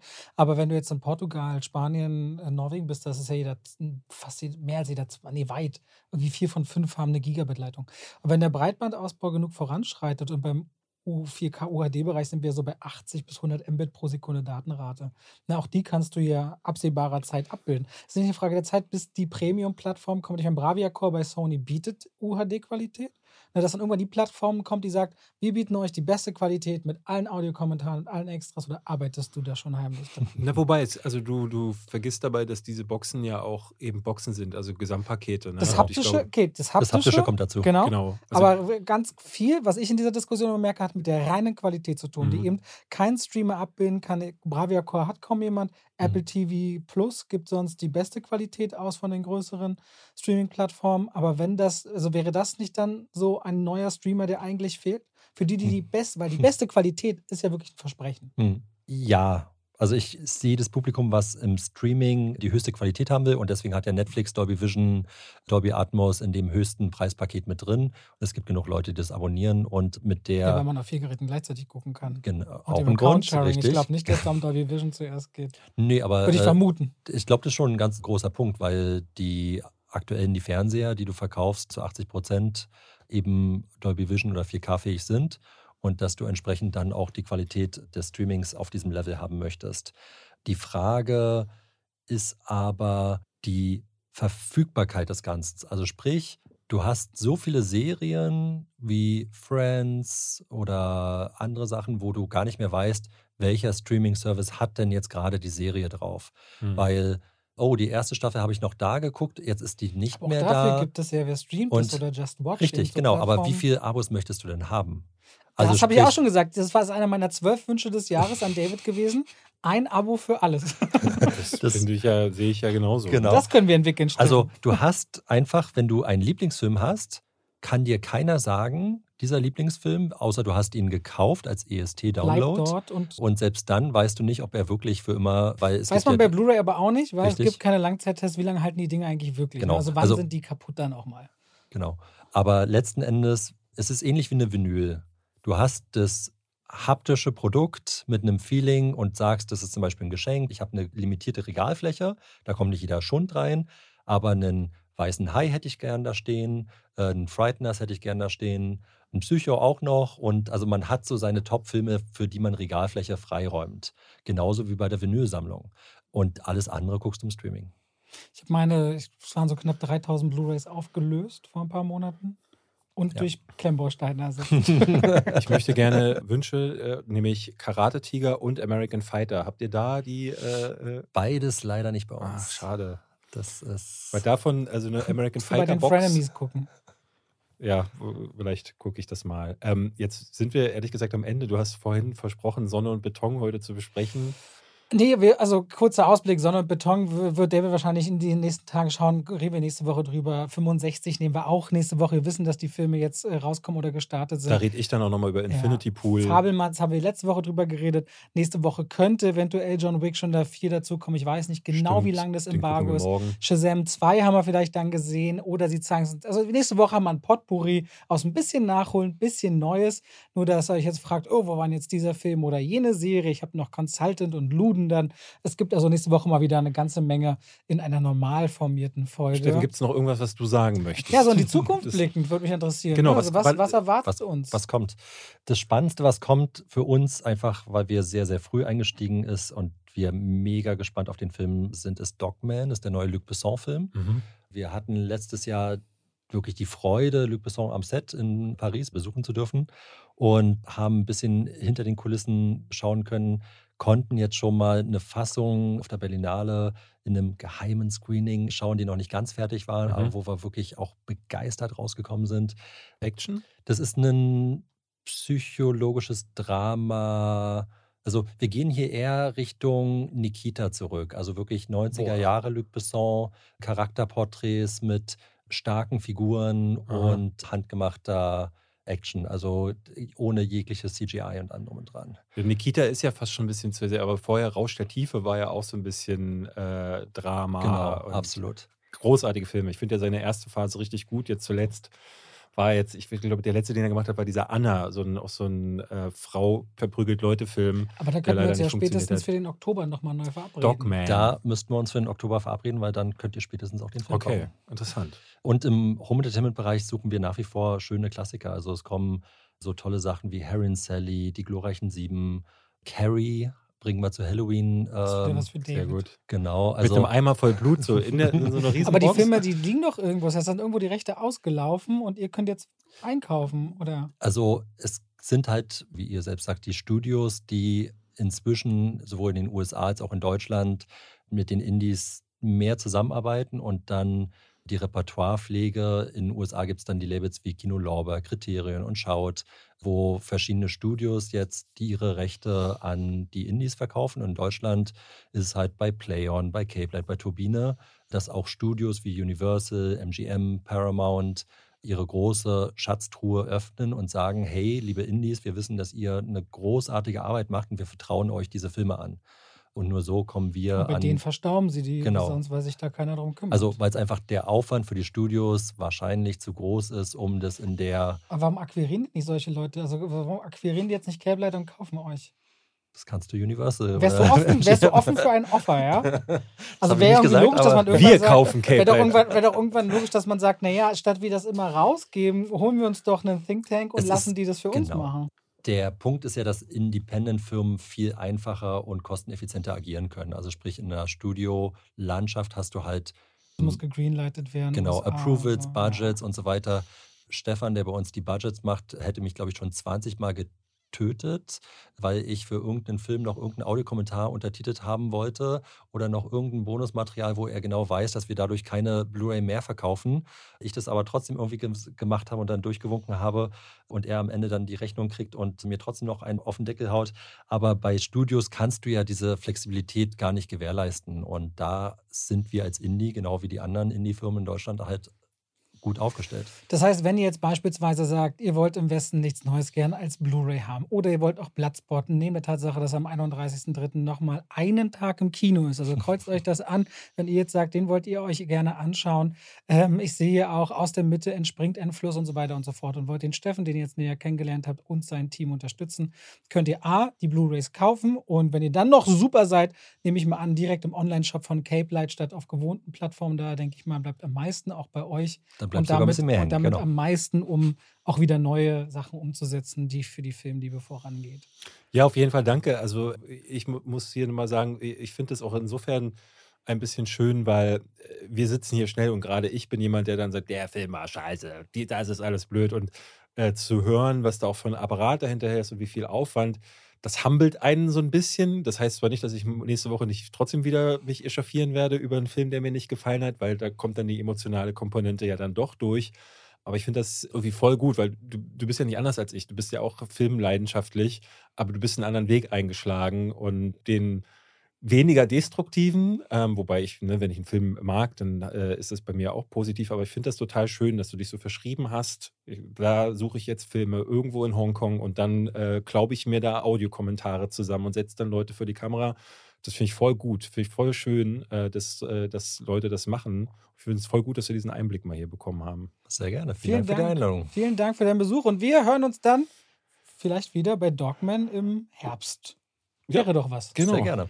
Dann bis nächste Woche, liebe Zuhörende. Habt eine schöne Woche. Danke fürs Reinschalten. Macht's gut. Tschüss. Tschüss.